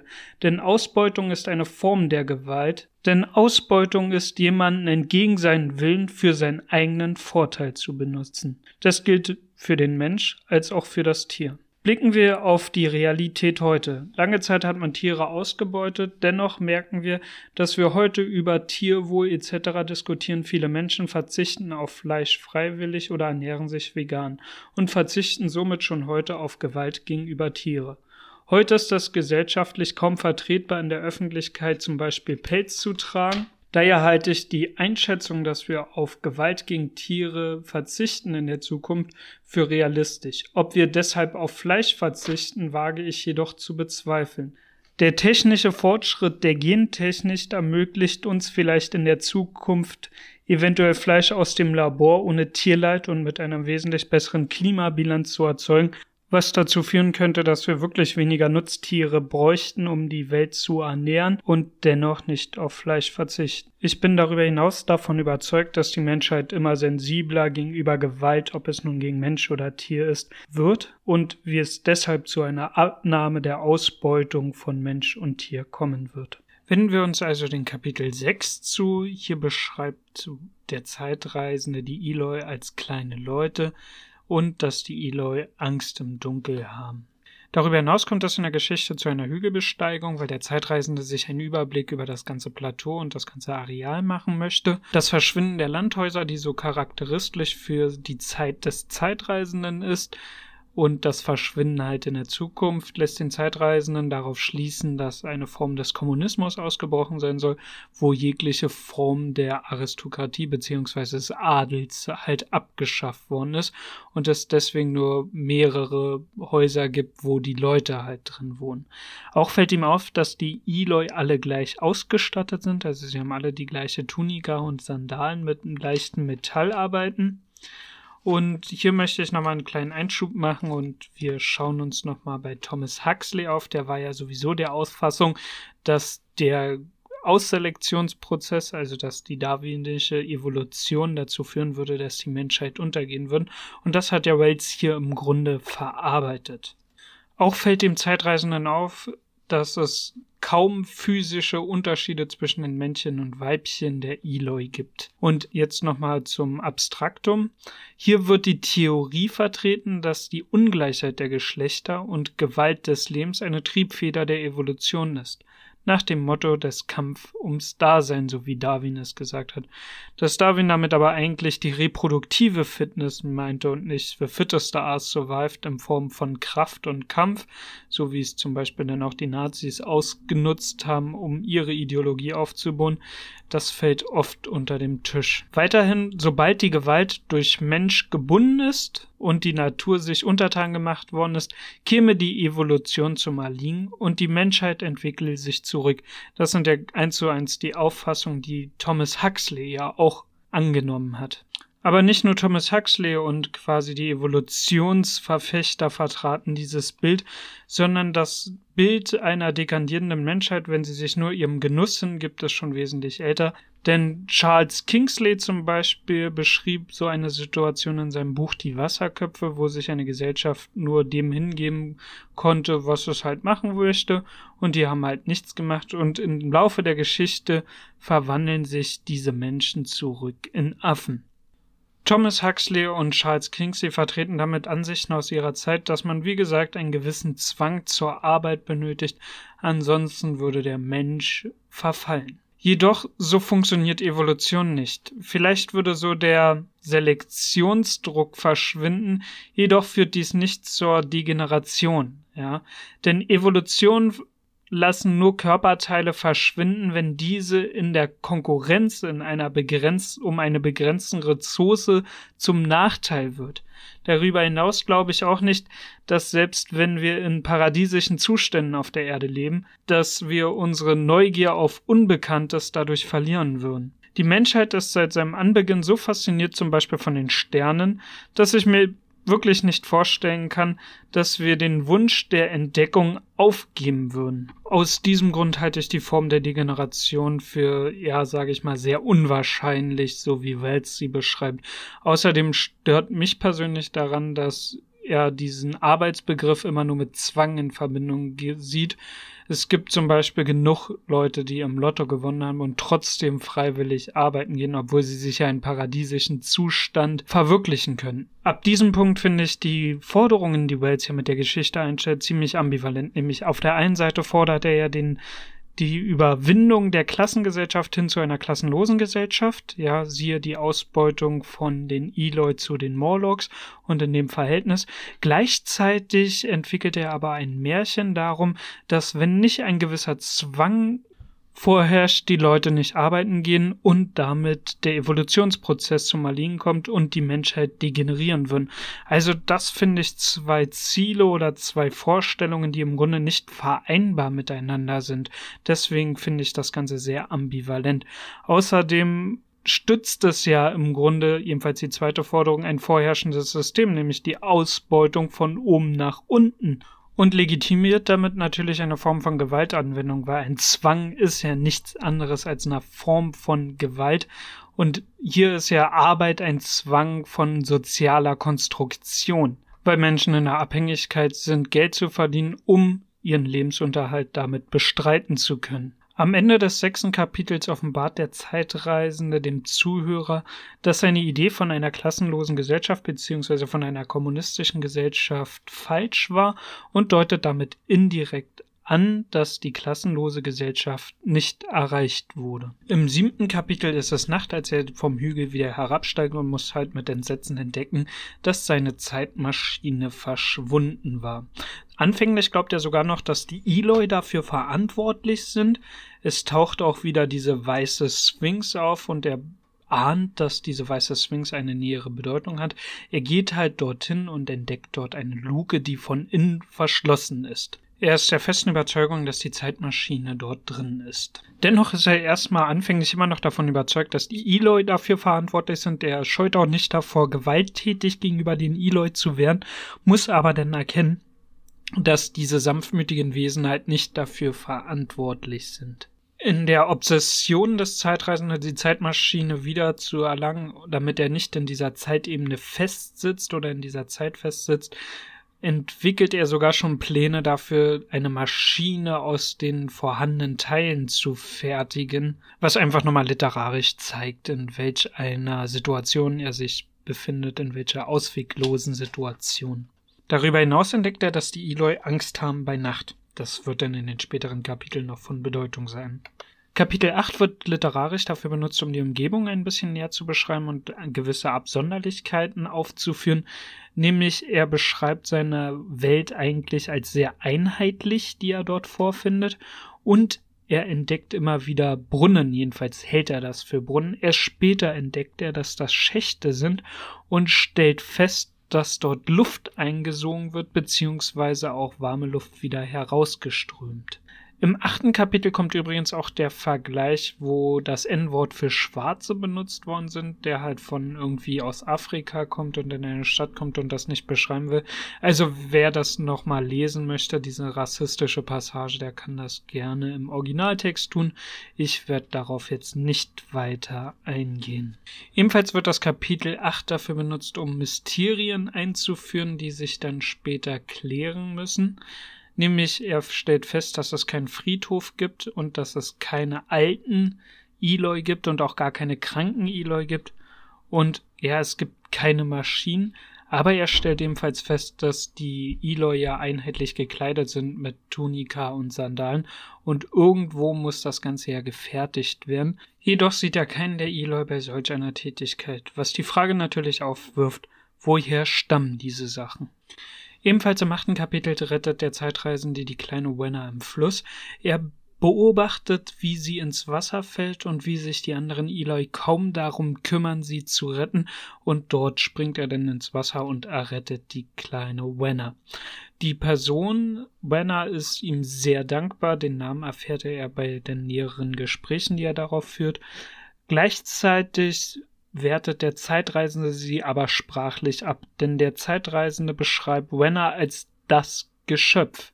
Also diese Formulierung deutet darauf hin, dass Buena und der Zeitreisende sich nicht auf Augenhöhe begeben, sondern da auch wirklich ein Über- und Unterordnungsverhältnis halt stattfindet. Darüber hinaus werden immer wieder Andeutungen in der Geschichte gemacht, dass da ein bisschen mehr gelaufen ist zwischen Wenner und dem Zeitreisenden. Jedenfalls ist hier von Liebkosungen die Rede in dem neunten Kapitel zum Beispiel. Und er sagt auch, als er aufbricht, um in den Tunnel zum Beispiel zu gehen, er ist nicht imstande, halt hier eine Miniaturkoketterie zu führen. Und Koketterie hat man damals in Verbindung gebracht, ja, mit Dirnen eher oder die Frauen, die ihre Liebesdienste anboten. Dennoch scheint der Zeitreisende nicht ganz abgeneigt von diesen Liebesdiensten zu sein, denn auch im weiteren Kapitel wird gesagt, dass er gewisse Zusammenhänge nicht erkennen kann, weil die Wenner ihn quasi so sehr den Kopf verdreht hat, dass er sich ja nur auf sie konzentrieren konnte. Zwar schiebt der Zeitreisende das auf ja die bevorstehende Einsamkeit hin, dennoch kann man, glaube ich, hier ziemlich klar sagen, dass zwischen Wenner und dem Zeitreisenden mehr war als nur ja ein freundschaftliches Miteinander, sondern sich dort zumindest eine Form von Liebesbeziehung, wenn nicht gar Sexualakte entwickelt haben. Das wird natürlich nicht so in der Geschichte komplett ausgeschrieben, aber wenn man so zwischen den Zeilen liest, dann kommt das einem auf jeden Fall so vor. Jedenfalls macht er ja dort auch weitere Beobachtungen. Er entdeckt nämlich, dass die Eloy nicht alleine schlafen, sondern sie sammeln sich jeweils zur Nacht halt hin und schlafen in Gruppen zusammen. In einer der Nächte wacht der Zeitreisende auf und kann schemenhaft erkennen einen von den affenartigen Morlocks, so beschreibt er die. Kurz darauf entdeckt er drei weitere Morlocks, die durchs Unterholz rennen und er nimmt so ein bisschen die Verfolgung auf. Und die Verfolgung endet vorerst an einem dieser Brunnen. Er zündet dort ein Streichholz an und lässt es den Brunnen herunterfallen und dabei erkennt er einen dieser affenartigen Morlocks, die die Wände herabklettern. Er beschreibt sie als menschliche Spinne im Schatten des Brunnens. Die Morlocks sind von der Statur aus kleiner als der Zeitreisende.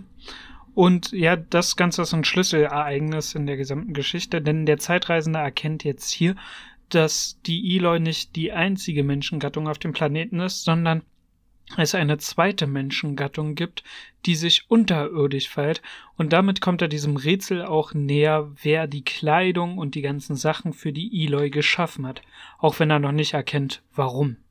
Er kommt also zum Schluss, dass es kein Kommunismus war, sondern eine Form der Aristokratie und Wissenschaft, die sich die Natur zum Untertan gemacht haben und die sich ebenfalls die anderen Menschen, Mitmenschen, den sogenannten Habenichtsen ebenfalls untertan gemacht haben. Hier haben wir einen Appell an die sozialistische Gerechtigkeit und weil wir hier Form von sozialistischer Gerechtigkeit haben, möchte ich auf den Gerechtigkeitsbegriff nochmal eingehen und was es damit auf sich hat. Also, die Gerechtigkeit als Begriff ist ein ziemlich schwieriger Begriff, da es keine absolute Gerechtigkeit, somit gibt es ebenfalls nur gefühlte Gerechtigkeit. Und schaut man so ein bisschen hinter das Konstrukt der Gerechtigkeit, haben wir zwei Vorstellungen heutzutage von Gerechtigkeit. Nämlich einmal das liberale Konzept der Gerechtigkeit und das ist, wenn jeder die gleiche Chancen hat, was aus seinem Leben zum Beispiel zu machen, ganz egal, was dabei am Ende herauskommt. Und dann gibt es die sozialistische Verständnis von Gerechtigkeit und das ist wenn am Ende jeder das Gleiche hat. Jeder Abwägungsprozess in unserer Gesellschaft in Form von Gerechtigkeit pendelt sich irgendwo ein zwischen diesen zwei Polen, nämlich zwischen der liberalen Gerechtigkeit, dass jeder die gleichen Chancen hat, und dass am Ende das Gleiche herauskommt der sozialistischen Verständnis von Gerechtigkeit. Nichts weiter ist zum Beispiel die soziale Marktwirtschaft, ein Austangieren im Grunde von liberaler und sozialistischer Gerechtigkeit.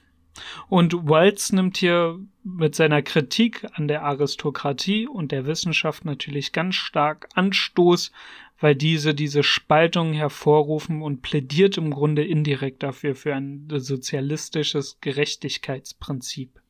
Die gleiche Frage stellt sich auch immer wieder, wenn es um Vermögensverteilung in der Gesellschaft gibt, wenn es heißt zum Beispiel, das obere 1% hat mehr als die unteren 47% zusammen. Dann ist das natürlich eine Frage der Betrachtung ja, in einer liberalen Gerechtigkeitsvorstellung würde das gar keine Rolle spielen. In einer sozialistischen Gerechtigkeitsvorstellung würde jeder sagen, natürlich ist das ungerecht, weil ja, wenn es gerecht wäre, wären die Vermögen gleich verteilt auf der Gesellschaft. Oder wenigstens annähernd gleich verteilt. Eine ganz andere Vorstellung von Gerechtigkeit haben wir zum Beispiel, soll der Bauarbeiter so viel verdienen wie der Akademiker? Das hat man zum Beispiel in der DDR probiert, was leider oft dazu führte, dass Leute unter ihrem Niveau geblieben sind, weil man hat sich gedacht, na, warum soll ich denn dort noch zwei oder drei Jahre lernen, ein Studium machen, wenn ich am Ende sowieso nur so viel verdiene wie ein Arbeiter, der eine Ausbildung von drei Jahren hat. Also warum soll ich mir das die Mühe machen, ein Abitur zu erwärmen und halt studieren zu gehen, wenn es sich am Ende für mich finanziell nicht lohnt. Ich denke, die beiden Beispiele verdeutlichen ganz gut, dass es keine absolute Gerechtigkeit gibt, sondern dass die Gerechtigkeit von jedem anders beurteilt und bewertet wird. Jedenfalls der Zeitreisende in der Geschichte wird daraufhin weiterhin neugierig und möchte natürlich möglichst viel über die Morlocks herausbekommen und befragt daraufhin Wenner, seine kleine Freundin, und ja, die verwehrt sich, ihm dort Auskunft zu geben und er baut daraufhin weiter Druck auf, bis Wenner anfängt zu weinen und er damit dann doch schließlich aufhört. Neuntes Kapitel. Nachdem er die Erkenntnisse aus dem achten Kapitel weiter analysiert hat und für sich ja zusammengereimt hat, kommt er halt zur Erkenntnis, dass die Morlocks seine Zeitmaschine genommen hat und er plant natürlich daraufhin den Abstieg in die Unterwelt, weil er natürlich auch nach Hause möchte.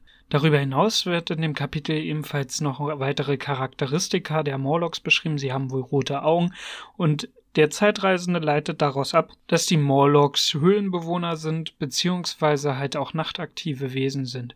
Er vergleicht sie mit heutigen gängigen, auch noch lebenden Höhlenbewohner, wo die Pigmentierung zum Beispiel kaum eine Rolle spielt, weil ja in der Dunkelheit kann man eh nichts sehen. Bekannt sind so eine Lebewesen natürlich auch schon zu Weltzeiten. Also Entdeckungen in Höhlen wurden schon gemacht, wo man halt, sage ich mal, auch Spinntiere gefunden hat, die sehr blass sind, aber auch teilweise in unterirdischen Seen lebenden Fischen, die im Grunde keine Pigmentierung mehr haben. Darüber hinaus spricht Wells natürlich Erkenntnisse seiner Zeit an, nämlich die ersten Tiefseefische, die man zum Beispiel mit Netzen herhochgezogen hat. Und da sieht man ebenfalls auch, dass die Reticula, also dass die, das Auge, im Grunde sich an der Dunkelheit auch angepasst hat, beziehungsweise evolutionär angepasst wurde. So muss man ja eigentlich sagen. Der Zeitreisende bereitet sich also daraufhin vor, in diesen Brunnen hinabzusteigen, wo er eines der Morlocks verschwanden sah und Wenner findet das gar nicht so toll. Sie fängt halt an zu weinen und will ihn halt auch wieder zurückziehen und zum Bleiben bewegen. Aber der Zeitreisende lässt sich nicht beirren, steigt in die Tiefe und irgendwann stößt er auf einen Nebengang den er mittels seiner Streichhölzer erkundet und dabei stellt er halt fest, wie ja kläglich er ausgestattet ist und begründet das Ganze damit, dass der Zeitreisende eine, eigentlich eine Auffassung hatte, in eine Form von Utopie zu kommen, wo die Menschen halt so weit voraus sind, dass er im Grunde nichts aus seiner eigenen Zeit mitzunehmen bräuchte. Jedoch muss er leider erkennen, dass er direkt in eine Dystopie herangekommen ist, da wo die Menschheit langsam anfängt unterzugehen. In der Tiefe wird ihm klar, dass die Maschinen dort immer lauter werden, also er kommt der Geräuschquelle immer näher. Gleichzeitig sieht er immer wieder diese aufblitzenden Augen der Morlocks, die sich nur nicht auf ihn stürzen, weil der Zeitreisende Zündhölzer anhat und dieses Licht anscheinend den Morlocks so viel Schmerzen in den Augen bereitet, dass sie es nicht wagen, ihn anzugreifen. Im Lichtschein seines Zündholz macht er ein paar Entdeckungen, nämlich er entdeckt große Maschinen, die leicht angestrahlt werden durch sein Streichholz beziehungsweise durch das Feuer vom Streichholz und er entdeckt dort, dass die Morlocks Fleischfresser sind. Denn er findet einen Tisch, der gedeckt ist und ihm kommt das alles ein bisschen skurril vor. Daraufhin probiert er zu fliehen. Als eines der Streichhölzer ausgeht, wird er verfolgt von den Morlocks. Er entzündet mehrere Streichhölzer nacheinander und kann dadurch den Morlocks entkommen und klettert wieder hinauf zur Oberwelt. Das zehnte Kapitel kann man so ein bisschen als Verschnaufpause sehen, wo nochmal Erkenntnisse ans Tageslicht gefördert werden. Einerseits beschäftigt sich der Zeitreise mit seiner ausweglosen Situation durch das Auftauchen der Morlocks, die ja ganz natürlich eine neue Bedrohung darstellen und sein Unterfangen wieder nach Hause zu kommen erheblich erschweren. Man merkt ebenfalls, dass er eine Angst entwickelt gegenüber diese Kreaturen der Morlocks und probiert sich mit Wenner in Sicherheit zu begeben. Der Zufluchtsort soll der grüne Porzellanpalast sein, der aber weiter entfernt ist, als der Zeitreisende das in Erinnerung hat.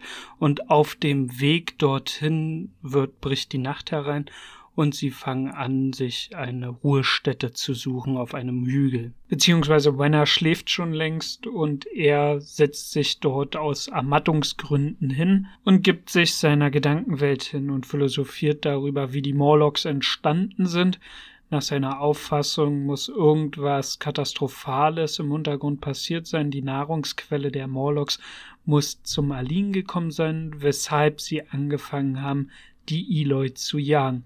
Damit lüftet er im Grunde das Geheimnis. Die Eloi sind im Grunde das neue Mastvieh der Welt und die Morlocks kümmern sich um die Eloi, versorgen sie also mit Kleidung und Materialien und mästen diese, damit sie dann von den Morlocks verzehrt werden können. Des Weiteren beschreibt der Zeitreisende einen Stern am Himmel, der heller sein soll als Sirius, das so in einem Nebensatz dabei und was ich dabei ganz interessant finde, Sirius, der Stern, ist der hellste Stern am Abendhimmel und das im Grunde fast doppelt so hell wie der zweithellste Stern. Natürlich alles ausgenommen der Sonne und halt den Planeten, die uns auch wie Sterne vorkommen, aber in der Form ja keine sind, denn Planeten reflektieren einfach nur das Licht unserer Sonne. Somit deutet sich an, dass das veränderte Sternbild am Himmel natürlich darauf zurückzuführen ist, dass so eine lange Zeitepoche vergangen ist. Und auch dort philosophiert der Zeitreisende ein wenig und macht dem Leser erkenntlich, wie unbedeutend doch die Epoche der Menschheit ist. Und schauen wir uns das Ganze halt an, sind wir im Vergleich zu anderen Arten der Dinosauriern zum Beispiel wesentlich kürzer auf diesem Planeten und alle sozialen Normen, die wir heutzutage kennen, können in einem sehr kurzen Zeitraum halt erdgeschichtlich gesehen zunichte gehen und ganze Kulturen können aufblühen und zugrunde gehen, ohne dass wirklich Zeit vergangen ist in einer kosmischen Perspektive. Ebenfalls macht der Zeitreisende Pläne für die Zukunft und er plant sogar, Wenner mit in die Zukunft zu nehmen. Und auch hier deutet sich wieder an, dass zwischen dem Zeitreisenden und Wenner ein anderes Verhältnis als nur ein freundschaftliches Verhältnis oder ein wissenschaftliches Neugierverhältnis besteht, sondern wirklich hier eine Form von sehr starker Zuneigung, wenn nicht gar von Form von Liebe da mitspielt. Im elften Kapitel erreichen sie den grünen Porzellanpalast und es stellt sich heraus, dass es eine Art überdimensionales Museum ist wo sich scheinbar das gesamte Wissen der Menschheit befindet. Man muss bedenken, dass Naturkundemuseen oder Museen allgemein und Bibliotheken zu Weltzeiten die Wissensspeicher ihrer Zeit waren. Schon seit der Antike mit der Bibliothek von Alexandria über die Klöster im Mittelalter bis hin zu den Bibliotheken unserer heutigen Zeit probierte die Menschheit Wissen zentral zu speichern und anzusammeln. Von lokalen Bibliotheken bis Landesbibliotheken Bibliotheken bis zu Staatsbibliotheken. Zu Weltzeiten muss das ganz natürlich gewesen sein, die Vorstellung, dass dieser Zentralisierungsprozess und die Akkumulation von Wissen in einem riesigen Gebäude kulminieren würde und deshalb vermute ich, ersann er den grünen Porzellanpalast in seinen Werken. Die Vorstellung von Wissensspeichern, so wie wir sie heute kennen, in Form von Chips, beziehungsweise von Speicherkarten und Festplatten. Diese Vorstellung ist in der Zeit, wo Wells diesen Roman geschrieben hat, noch so weit entfernt, dass er sich das bestimmt nicht hätte träumen lassen können, dass man fast alles Wissen der Menschheit auf einer Festplatte beziehungsweise einem USB-Stick speichern könnte. Ebenfalls haben wir in dem Kapitel eine Form von Foreshadowing, also ein Schatten, der vorausgeworfen wird in der Handlungsstruktur, denn der Zeitreisende blickt aufs Meer und fragt sich, was mit diesen Lebewesen passiert ist. Ja, da wird halt schon vorweggenommen, was in den nächsten Kapiteln passiert, weil nämlich natürlich Kap im vorletzten Kapitel, also Kapitel 14, es ja auch um die Meeresbewohner noch geht. In einer Stelle dieses Kapitels wird beschrieben, wie der grüne Porzellanpalast eine leichte Beschädigung hat und wie die Natur sich im Grunde ihren Lebensraum zurückholt. Und darauf möchte ich nochmal einen Blick werfen, denn es gibt dafür eine biologische Beschreibung. Es heißt Sukzession und beschreibt die Veränderung eines Ökosystems bzw. die Renaturierung, den Ursprungszustand. Und das verläuft natürlich über einen Zeitraum von sehr vielen Jahren, so ungefähr 100 Jahre, bis denn wieder ein ursprünglicher Zustand nach dem Kahlschlag ist. Also in der ersten Form haben wir dort eher den Kahlschlag an sich, dann bis zu zehn Jahren haben wir Kraut-Graswuchs auf dieser Ebene. Da haben wir den Brennnesseln, Kreuzkraut, Berufkraut, Weinröschen, Adlerfarn. Nach 10 bis 20 Jahren haben wir Gebüschvegetation, Brombeeren, Himbeeren, Holunder. Das ist denn so in dem Zeitraum von 10 bis 20 Jahren. Dann haben wir in dem Zeitraum von 20 bis 100 Jahren Pionierwälder. Da haben wir darunter Birken, Zitterpappeln, Vogelbeeren und Kiefern. Und wenn wir dann halt über 100 Jahre sind, haben wir den sogenannten Klimaxwald, wo dann Buchen, Eiche und Kiefer anzufinden sind. Für eine bessere Vorstellung möchte ich hier nochmal einen Auszug aus dem Biologiebuch nehmen, nämlich Veränderung von Ökosystemen. Und hier speziell den Absatz zur Sukzession. Die zeitliche Abfolge verschiedener Lebensgemeinschaften an einem bestimmten Ort nennt man Sukzession. Von lateinisch Successor Nachfolge. Beginnt die Sukzession auf einer Fläche, die frei von Lebewesen ist, wie zum Beispiel neu entstandener vulkanischer Boden, bezeichnet man sie als Primärsukzession. Die Sekundärsukzession dagegen beginnt mit einem Restbestand an Art der vorigen Lebensgemeinschaft. Bricht zum Beispiel ein Waldstück durch einen Sturm zusammen, bleibt oft etliche Arten der Strauch- und Krautschicht am Leben und bilden den Ausgangspunkt für die Sukzession. Sukzession kann sich auf unterschiedlichen Raum- und Zeitebenen abspielen. So wird Kot und Aas von Destruenten bzw. Detriusfresser und Mineralisierern innerhalb von Stunden oder Tagen ebenso als Sukzession bezeichnet wie die Entwicklung eines Klimaxwaldes über viele Jahrzehnte. Also wir merken uns diese Form von Veränderung von Ökosystemen bzw. die Renaturierung kann man als Sukzession bezeichnen. Kommen wir aber zurück zu dem grünen Porzellanpalast. Dieser ist nämlich nicht mehr ganz gerade, vermutlich durch die tektonische Plattenbewegung hat er sich leicht nach unten geneigt, also er geht in die Schrägern. Und der Zeitreisende sucht dort lange Zeit in der Bibliothek und in diesem gesammelten Wissen der Menschheit nach einer Lösung für sein Problem mit den Morlocks. Nur Wenner hat anscheinend die Zeit im Auge und erinnert den Zeitreisenden daran, dass es langsam spät wird und er immer noch keine Bewaffnung halt hat um sich gegen eventuelle auftauchende Morlocks zu verteidigen. Daraufhin sucht er sich eine Eisenstange, eine Brechstange, die ihm auch dazu dienen soll, das Pidee-Stahl der weißen Sphinx aufzubrechen. Dann taucht auf einmal aus der Tiefe dieses ähm, nach unten gesenkten Gewölbes auf einmal dieses Bummern wie von Maschinen auf, die er damals im Brunnen gehört hat in den herabgesenkten Bereich des Gebäudes oder des Flügels von dem Gebäude findet er auch noch darüber hinaus Fußspuren der Morlocks, was im Grunde keinen Zweifel daran offen lässt, dass die Morlocks hier öfters vorbeikommen. Darüber hinaus findet er Streichhölzer und ähm, Kampfer. Kampfer ist ein brennbarer Stoff, den man leicht entzünden kann. Eine Sache ist mir noch aufgefallen, der Zeitreisende beschreibt, dass die Bücher dort zu Staub verfallen sind und das ist ziemlich ironisch für so einen ja Zentralspeicher der Menschheit. Denn betrachtet man die Entwicklungsgeschichte des Menschen, sind unsere Datenspeichergeräte immer kurzlebiger geworden.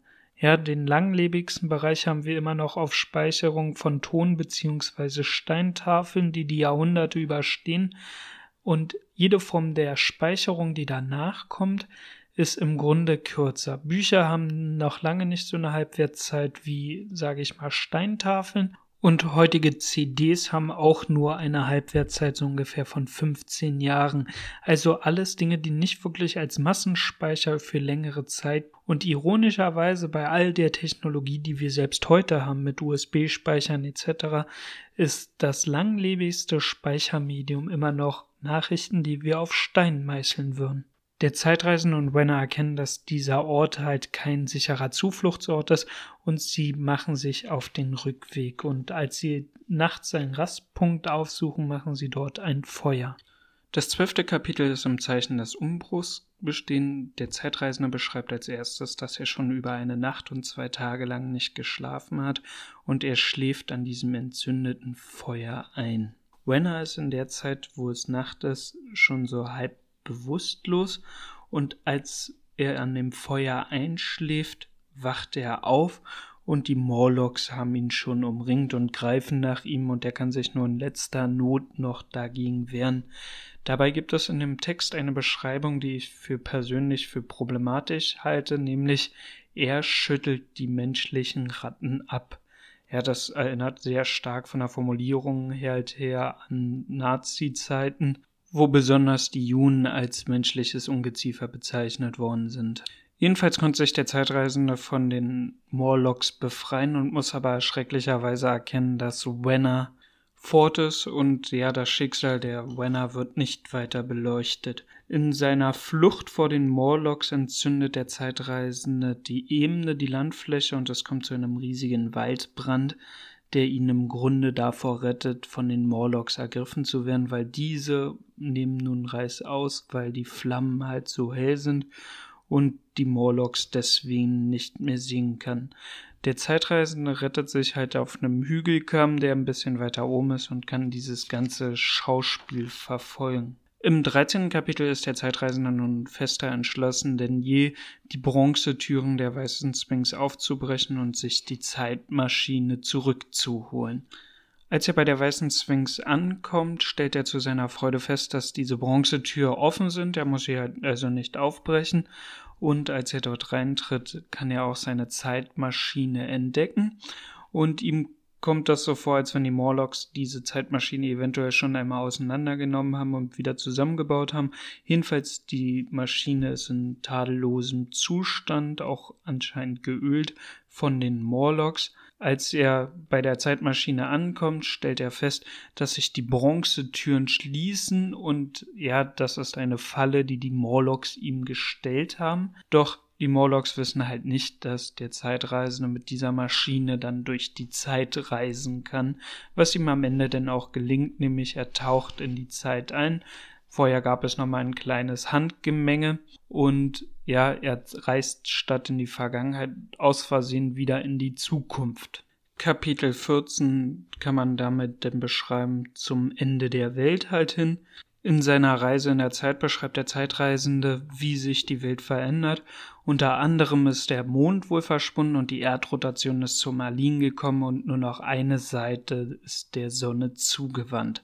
Ebenfalls verschwindet ein Großteil der Vegetation und der grünen Flächen, also in der Zukunft. Also er beschreibt hier, dass er 30 Millionen Jahre in der Zukunft ist, gäbe es nur noch Flechten und Mooseartig. Und als er dort anhält, wird er sogar von irgendwelchen Krebstieren, die ziemlich groß sind, angegriffen. Daraufhin schwingt er sich zurück in die Zeitmaschine und reist nochmal 100 Jahre vorwärts. Hundert Jahre später gibt es keine Anzeichen mehr dieser Krebstiere. Er blickt aufs Meer und sieht nur noch irgendwas wie einen kleinen Ball, der sich dort hüpft und auf und ab bewegt, aber Nähers kann er nicht beschreiben. Schauen wir uns so ein bisschen die astronomischen Fakten an, was hier beschrieben wird. Also als erstes das Verschwinden des Mondes. Also wenn der Mond zu der Zeit in 60 Millionen Jahren in der Zukunft verschwunden sein soll, dann kann das nicht mit den normalen physikalischen Eigenschaften, die wir jetzt kennen, erklärt werden. Also hier muss schon irgendwie eine kosmische Katastrophe stattgefunden haben, denn unter normalen Umständen würde unser Erdtrabant nicht einfach verschwinden. Ich habe dazu einen Artikel gefunden in Spektrum der Wissenschaft mit dem Titel Was passiert, wenn der Mond plötzlich verschwindet? Und dort im letzten Absatz finden wir ein Teil der bei der Gezeitenreibung entstehenden überschüssigen Rotationsenergie wird auf den Mond übertragen. Nach dem Energiehaltungssatz bleibt die Energie im System Erde-Mond konstant, Dadurch entfernt sich der Erdtrabant zwar allmählich von uns, schafft es aber jedes Jahr nur etwa vier Zentimeter weiter. Bevor er in diesem Tempo aus unserer Umlaufbahn verschwindet, werden wir gemeinsam mit ihm in etwa 7,6 Milliarden Jahren von der sich ausdehnenden sterbenden Sonne verschluckt. Und mit diesem Artikel haben wir schon zwei Sachen, die im 14. Kapitel beschrieben sind, widerlegt. Nämlich das eine ist, dass der Mond so ohne weiteres verschwindet und das andere ist natürlich, dass die Erde wesentlich älter werden wird als nur 60 Millionen Jahre, sondern 7,6 Milliarden Jahre. Nur kurz zur Erinnerung, eine Milliarde sind 1000 Millionen. Aber wie sieht es denn nun aus mit der Rotation der Erde? Kommt diese irgendwann zum Erliegen? Und auch hier habe ich einen Artikel gefunden im Spiegel mit der Überschrift Die Erde verlangsamt ihre Drehung. Und dort finden wir Planet mit Bremsklotz. Der Mond verlangsamt die Erdrotation. Die Tage werden länger. Im Interview mit Technology Review erläutert der Astrophysiker Ralph Bender, was geschieht. Und in dem Artikel gibt es mehrere interessante Fragen. Unter anderem Frage Vor vier Milliarden Jahren dauerte ein Tag der jungen Erde noch 14 Stunden. Was verlangsamt die Erdrotation? Die Rotationsgeschwindigkeit nimmt ab, weil die Gezeitenkräfte, die der Mond auf die Erde ausübt und die zu Ebbe und Flut führen, Reibung verursachen und somit eine bremsende Wirkung haben. Da aber der Gesamtdrehimpuls des Systems Erde-Mond in etwa erhalten bleibt, wandert der Mond in der Konsequenz immer weiter von der Erde weg. Und als eine der weiteren Fragen ist, wird die Erde irgendwann stehen bleiben? Und darauf die klare Antwort Nein. Die Abbremsung würde zum Erliegen kommen, wenn die Erde dem Mond immer die gleiche Seite zeigt. Vorher wird die Sonne, die sich in ihren Spätstadien bis zur Erdbahn aufbläht, Erde und Mond verdampfen. Also auch diese Frage können wir verneinen, dass die Erde irgendwann stehen bleibt. Aber ich finde es doch ganz interessant, dass die Erdrotation in der Vergangenheit wesentlich schneller war als heute. Also der Tag nicht 24 Stunden hatte, sondern nur 14 Stunden. Auch den Link für diesen Artikel packe ich euch in die Show Notes. Wie sieht es denn eigentlich mit den Lebewesen aus? Was werden denn wohl die letzten Lebewesen auf dieser Erde sein? Diese Frage ist natürlich hochspekulativ, aber wir können uns natürlich ein bisschen inspirieren lassen, indem wir in die Vergangenheit gucken, denn in der Erdgeschichte gab es mehrere Massenaussterben damit ist jetzt nicht nur das Aussterben der Dinosaurier ungefähr vor 65 Millionen Jahren gemeint. Das fällt natürlich auch darunter, aber es gab auch Zeiten, wo die Erde komplett mit Eis bedeckt war und ja 90 Prozent aller Lebewesen daraufhin gestorben sind. Und schaut man sich dort ganz genau mal an, dann sind die Lebewesen, die sehr komplex sind, also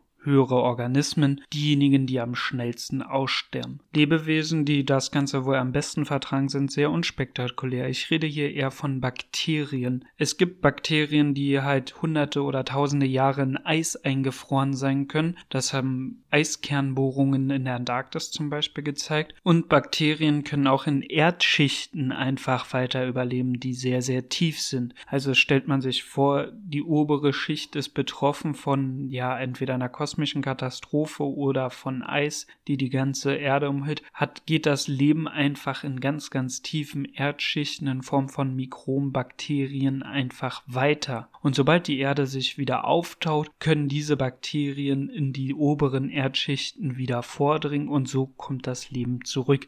Also das Leben hat sich schon als sehr, sehr widerstandsfähig erwiesen. Kommen wir wohl zu der schwersten Frage, die es hier gibt. Wie lange wird die Menschheit überleben? Das ist eine sehr, sehr schwere Frage zu beantworten. Über die natürlichen Katastrophen, die es hergeben kann, ob es jetzt nun Kometen sind, die das Leben hier total verändern, oder ob es Supervulkane sind, die ausbrechen könnten, oder aber auch ja die Atomwaffen, die die Menschheit hergestellt hat, oder den Klimawandel, den wir befeuern. Das sind alles potenzielle Kandidaten, damit das Leben, so wie wir es kennen, sich auf diesem Planeten komplett verändert. Und ja, es könnte auch dazu führen, dass die Menschheit ausstirbt. Fakt ist, dass fast alle Massenaussterben in der Geschichte der Erde sehr viel mit Veränderungen in den Kohlenstoffkreisläufen zu tun hat, dass das Ökosystem kippen ließ. Und dazu möchte ich noch einen Artikel vorlesen aus National Geographic. Massenaussterben ein wiederkehrendes Phänomen. In den vergangenen 500 Millionen Jahren musste sich das Leben auf der Erde von fünf katastrophalen Rückschlägen erholen. Während die Menschen nun für Nummer 6 sorgen? Mehr als 99 Prozent aller Organismen, die je auf der Erde existiert haben, sind ausgestorben. Während neue Arten entstehen, um die Nischen der sich ewig im Wandel befindenden Ökosysteme zu besetzen, verschwinden andere für immer vom Antlitz des Planeten. Dieser Prozess des Aussterbens läuft aber keineswegs mit konstanter Geschwindigkeit ab. In den letzten 500 Millionen Jahren kam es mindestens ein paar Mal vor,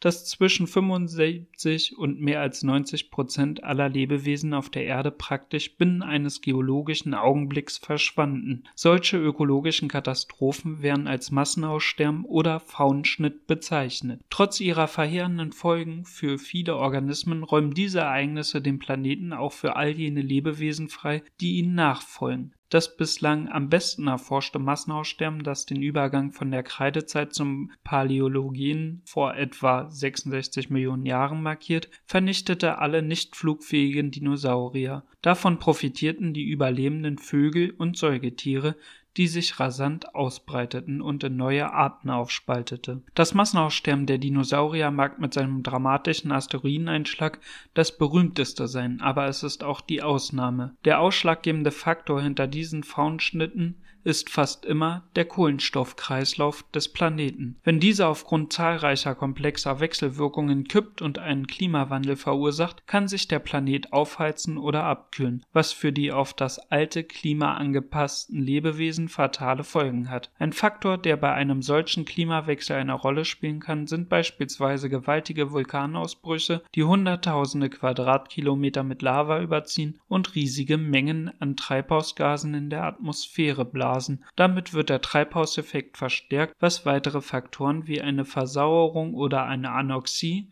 (Sauerstoffmangel) der Meere nach sich zieht. Nun kommt in dem Artikel eine Auflistung der vergangenen Faunschnitte, die es in der Geschichte der Erde gab. Wer sich dafür interessiert, natürlich der Artikel packe ich ebenfalls in die Shownotes und springe im Artikel ein bisschen weiter runter, nämlich zum Massenaussterben heute. Und dort finden wir Aktuell steht die Erde wieder vor einer Krise für die Artenvielfalt. Jüngste Schätzungen sprechen davon, dass bis zu eine Million Pflanzen- und Tierarten vom Aussterben bedroht sind. Zum Großteil ist der Mensch durch Abholzung der Wälder Bejagung und Überfischung dafür verantwortlich. Darüber stellen invasive Arten und Krankheiten, die durch den globalen Handel eingeschleppt werden, eine ebenso große Gefahr wie Umweltverschmutzung und der durch den Menschen verursachten Klimawandel dar. Im Moment vollzieht sich das Aussterben im hunderten Male schneller, als es natürlicherweise der Fall wäre. Wenn alle Arten, die aktuell als vom Aussterben bedroht stark gefährdet oder gefährdet gelistet sind, im Laufe des nächsten Jahrhunderts verschwinden und die Aussterberate Rate sich in diesem Maße weiterentwickelt, könnte es schon in 240 bis 540 Jahren zu einem erneuten Massenaussterben kommen. Der Klimawandel stellt hier eine langfristige Bedrohung dar. Der menschliche Verbrauch fossiler Brennstoffe übernimmt dabei durch den Ausstoß von Milliarden Tonnen an Kohlendioxid und anderen Gasen jährlich in der Erdatmosphäre die Rolle der vulkanischen Aktivität. Gemessen rein an der Menge bliesen die Vulkane der Vergangenheit deutlich mehr in die Luft als die Menschheit heute. Der sibirische Trap stieß mehr als 1400 mal so viel CO2 aus wie die Menschen im Jahr 2018 bei der Nutzung fossiler Brennstoffe zur Energiegewinnung. Allerdings produziert der Mensch Treibhausgase mindestens genauso schnell wie der sibirische Trap, was das Klima auf der Erde rapide verändert. Die vergangenen Massenaussterben zeigen uns auf, wie eine plötzliche Veränderung des Klimas das Leben auf der Erde einschneidend verändern kann. Bislang haben wir die Grenze von 75 Prozent noch nicht überschritten, die das Kriterium für ein Massenaussterben bildet, doch das bedeutet nicht, dass alles in Ordnung ist. Schon weit vor Erreichen dieser Zahl würden die Ökosysteme, in denen wir heute leben, ins Chaos gestürzt werden, was alle Arten auf der Erde bedroht, auch den Menschen. Somit könnte es halt gut sein, dass wir schon vor 60 Millionen Jahren aussterben werden, weil wir selber eventuell dafür sorgen. Es ist kaum zu glauben. Der moderne Mensch Homo sapiens ist erst vor 200.000 Jahre auf der Bildfläche der Erde erschienen und wir können uns selber davon überzeugen, wie stark wir die Erde in dieser Zeit verändert haben. Ich persönlich möchte keine Dystopie für die Zukunft zeichnen. Ich finde es erstaunlich, was die Menschheit in diesen 200.000 Jahren erreicht hat und ich hoffe, dass wenn wir als Menschheit zusammenarbeiten, auch ein Problem für den Klimawandel finden werden. Wie gut wir Menschen in der Form von Problemlösung sind, können wir gerade heute zur Zeiten der Corona-Pandemie sehr gut sehen, wo die ganze Menschheit zusammen fieberhaft nach Lösungen sucht. Würden wir diesen gleichen Elan für die Bewältigung des Klimaproblems an den Tag legen, wäre ich mir ziemlich sicher, dass wir dort relativ schnell zu Lösungen kommen würden, wenn wir wollten. Bevor wir das 14. Kapitel verlassen, möchte ich nochmal so ein bisschen einen Blick auf philosophische Ebene stellen. Sind wir nicht als Menschheit dafür verpflichtet, eventuell ins Universum hinauszufliegen, weil wir genau wissen, dass die unsere Zeit hier auf dieser Erde anfängt abzulaufen. Selbst wenn wir die gesamten Probleme wie Klimawandel etc. überstehen würden, stehen wir doch immer noch vor dem Problem, dass unsere Erde nur endlich wäre. Also müssten wir allein schon aus dieser Feststellung heraus uns nicht einfach wie in Wells Roman der Müßigkeit hingeben, sondern müsste sich dann nicht unser Blick wegen der Endlichkeit der Erde nicht doch zu den Sternen richten. Diese Frage muss jeder für sich beantworten. Im letzten Abschnitt des Kapitel 14 reist der Zeitreisende nun zurück in seine Zeit. Kapitel 15 beschäftigt sich dann mit der Rückkehr des Zeitreisenden in seine Zeitepoche, wie er in dieses Raucherzimmer bzw. Herrenzimmer gelangt ist und diese Geschichte erzählt und wie die Zuhörer darauf reagieren. Der Herausgeber zum Beispiel hält es für eine Lüge, auch die fast alle anderen in der Gesellschaft halten das Ganze für einfach eine Geschichte bzw. eine schöne Fiktion. Das liegt auch daran, dass der Zeitreisende nur sehr unzureichende Beweise hat. Er hat zwar ein paar Blüten Blütenblätter oder ein paar Blüten in seiner Tasche, die er vorzeigen kann, und keiner der Anwesenden kann diese Blumen wirklich identifizieren. Dennoch glaubt die Gesellschaft ihnen nicht. Bis auf der Erzähler der Geschichte, der ihn am nächsten Tag jedenfalls wieder aufsucht und in sein Laboratorium geht und die Zeitmaschine ein bisschen berührt. Das ist dann noch entscheidend für die spätere Interpretation, deswegen erwähne ich das Ganze. Jedenfalls trifft er auf den Zeitreisenden und er versichert seinem Freund, dass er wirklich wirklich in der Zeit gereist ist. Und er solle ihm doch nur eine halbe Stunde geben und er werde wieder zurückkehren und sämtliche Beweismittel mitbringen, die man möchte, die man auch untersuchen kann. Der Zeitreisende schwingt sich daraufhin auf die Zeitmaschine, es kommt zu einem lauten Krach, also wie so eine Form von Explosion, und der Zeitreisende ist verschwunden. Der Erzähler beschreibt nochmal, dass er wie eine Form von Phantom in dem Zimmer gesehen hat, da gehen wir auch gleich nochmal darauf ein, aber schlussendlich ist der Zeitreisende wohl für immer verschwunden, denn seit dieser Ereignisse in der Nacht sind schon über drei Jahre vergangen, laut dem Erzähler. Die ganze Geschichte hat damit also ein offenes offenes Ende. Und der Zweck eines offenen Endes ist ja, den Leser damit allein zu lassen, damit er nochmal über die Geschichte nachdenken kann und eventuell sogar ja für sich einen Lösungsweg findet, wie diese Geschichte enden könnten. Und da möchte ich vielleicht ein paar Beispiele geben. Es könnte gut sein, dass der Erzähler mit seinem Herumspielen an der Zeitmaschine dafür gesorgt hat, dass dem Zeitreisenden was passiert ist. Somit wäre der Erzähler auch Auslöser der Katastrophe des Verschwinden des Zeitreisenden. Eine zweite Form ist, dass die Maschine ja schon vorher etwas beschädigt sein könnte von den Morlocks und dadurch diese persönliche Katastrophe ausgelöst worden ist. Man könnte sich auch fragen, warum der Zeitreisende überhaupt nochmal in die Zeit reisen möchte, nachdem er das alles erlebt hat. Und man könnte eventuell zu dem Schluss kommen, dass er das wegen seiner Liebe zu Wenner macht, um diese eventuell zu retten. Dass zwischen diesen beiden Charakteren mehr passierte als nur wissenschaftliche Neugier des Zeitreisende, habe ich hoffentlich schon zur Genüge erwähnt. Daher kann man zu dem Schluss kommen, dass eventuell sie der Grund ist für seine erneute Reise in der Zeit, obwohl diese ja so gefährlich ist. Am Ende sind das natürlich alles nur Spekulationen, die dem Leser eine gewisse kreative Freiheit lässt. Aber auch Autoren wurden mit dieser Geschichte inspiriert und haben diese Geschichte auch weitergeschrieben. Da gibt es so einige Romane im Projekt Gutenberg, die diese Geschichte fortführen. Zur Qualität dieser Geschichten kann ich jedoch wenig sagen, aber eventuell werde ich mich in zukünftigen Folgen mal irgendwann damit beschäftigen. Was bleibt am Ende von Die Zeitmaschine übrig? Über die problematischen Aspekte wie Eugenik etc. habe ich schon gesprochen, auch Sozialdarwinismus, der ja hier drin vertreten wird. Aber welche positiven Aspekte bleiben übrig? Aus meiner Perspektive das Anprangern der sozialen Verhältnisse aus jener Zeit, nämlich diese Klassenunterschiede zwischen Herrscher und Beherrschten und ja über die soziale Spaltung in Gesellschaften, die dort drin angeprangert wird. Und ich denke, das ist eine fundamentale Sache, die man auch bis heute noch nachvollziehen kann. Gerade weil auch in unserer Gesellschaft natürlich die Schere zwischen Arm und Reich momentan weiter auseinandergeht. Darüber hinaus begründet natürlich die Zeitmaschine ein Subgenre des Science Fiction, nämlich die Zeitreisen an sich.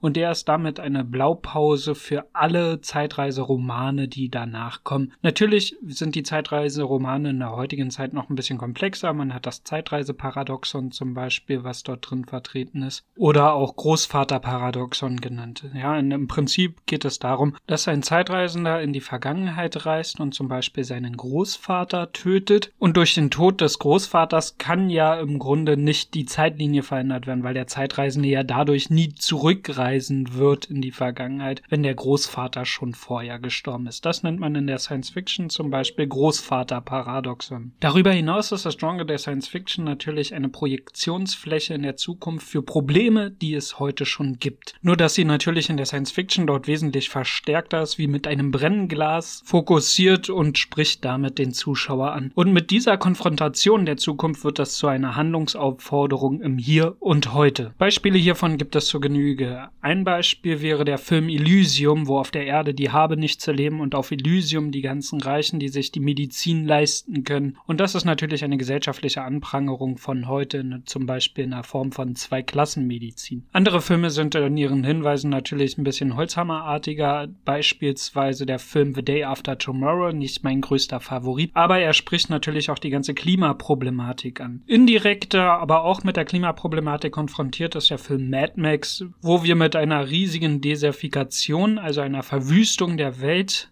konfrontiert sind. Oder ein anderes Extrembeispiel ist der Film Waterworld, wo die gesamte Welt halt quasi unter Wasser gestellt worden ist, weil die Polikappen abgeschmolzen sind. Manche Science-Fiction-Vorstellungen haben das hier und jetzt schon erreicht. Wir denken mal an The Walking Dead, ein Virus, was sich über die gesamte Welt verbreitet.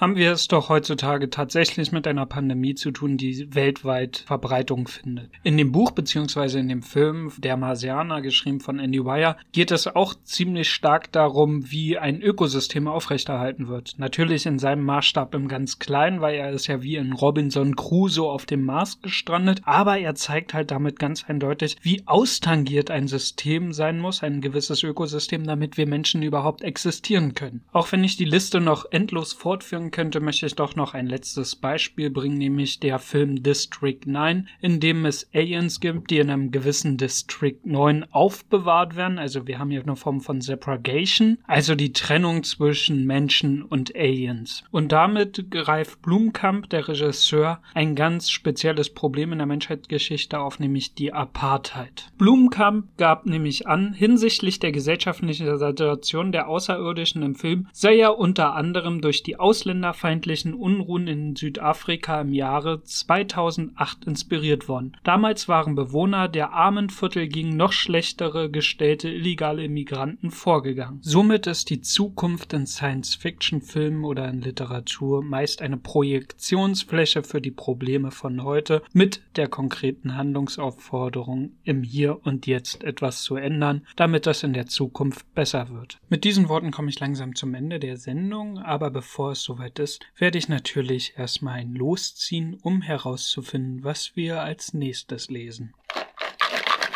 Und es ist Die verlorene Welt von Arthur Conan Doyle. Auch möchte ich Folgendes noch hinweisen. Die nächste Sendung wird mit einem guten Freund von mir stattfinden, nämlich mit Johannes Mosig. Er ist Mathematiker und Physiker. Und im Rahmen von Die Zeitmaschine habe ich mich mit ihm unterhalten über Zeit und Zeitreisen. Auch möchte ich darauf hinweisen, dass es jetzt eine Spaltung geben wird, nämlich Samstag werde ich die verlorene Welt jetzt vorlesen und den Sonntag widme ich den Sagen des klassischen Altertums. Solltet ihr Verbesserungsvorschläge oder Ergänzungen haben, könnt ihr mir sehr gerne schreiben unter vlzhpodcast.gmail.com. Ihr könnt mir auch gerne eine Nachricht über den Hashtag VLZH bei Twitter zukommen lassen oder ihr benutzt ganz einfach die Kommentarfunktion auf meiner Homepage, nämlich auf www.vlzhpodcast.blogspot.com.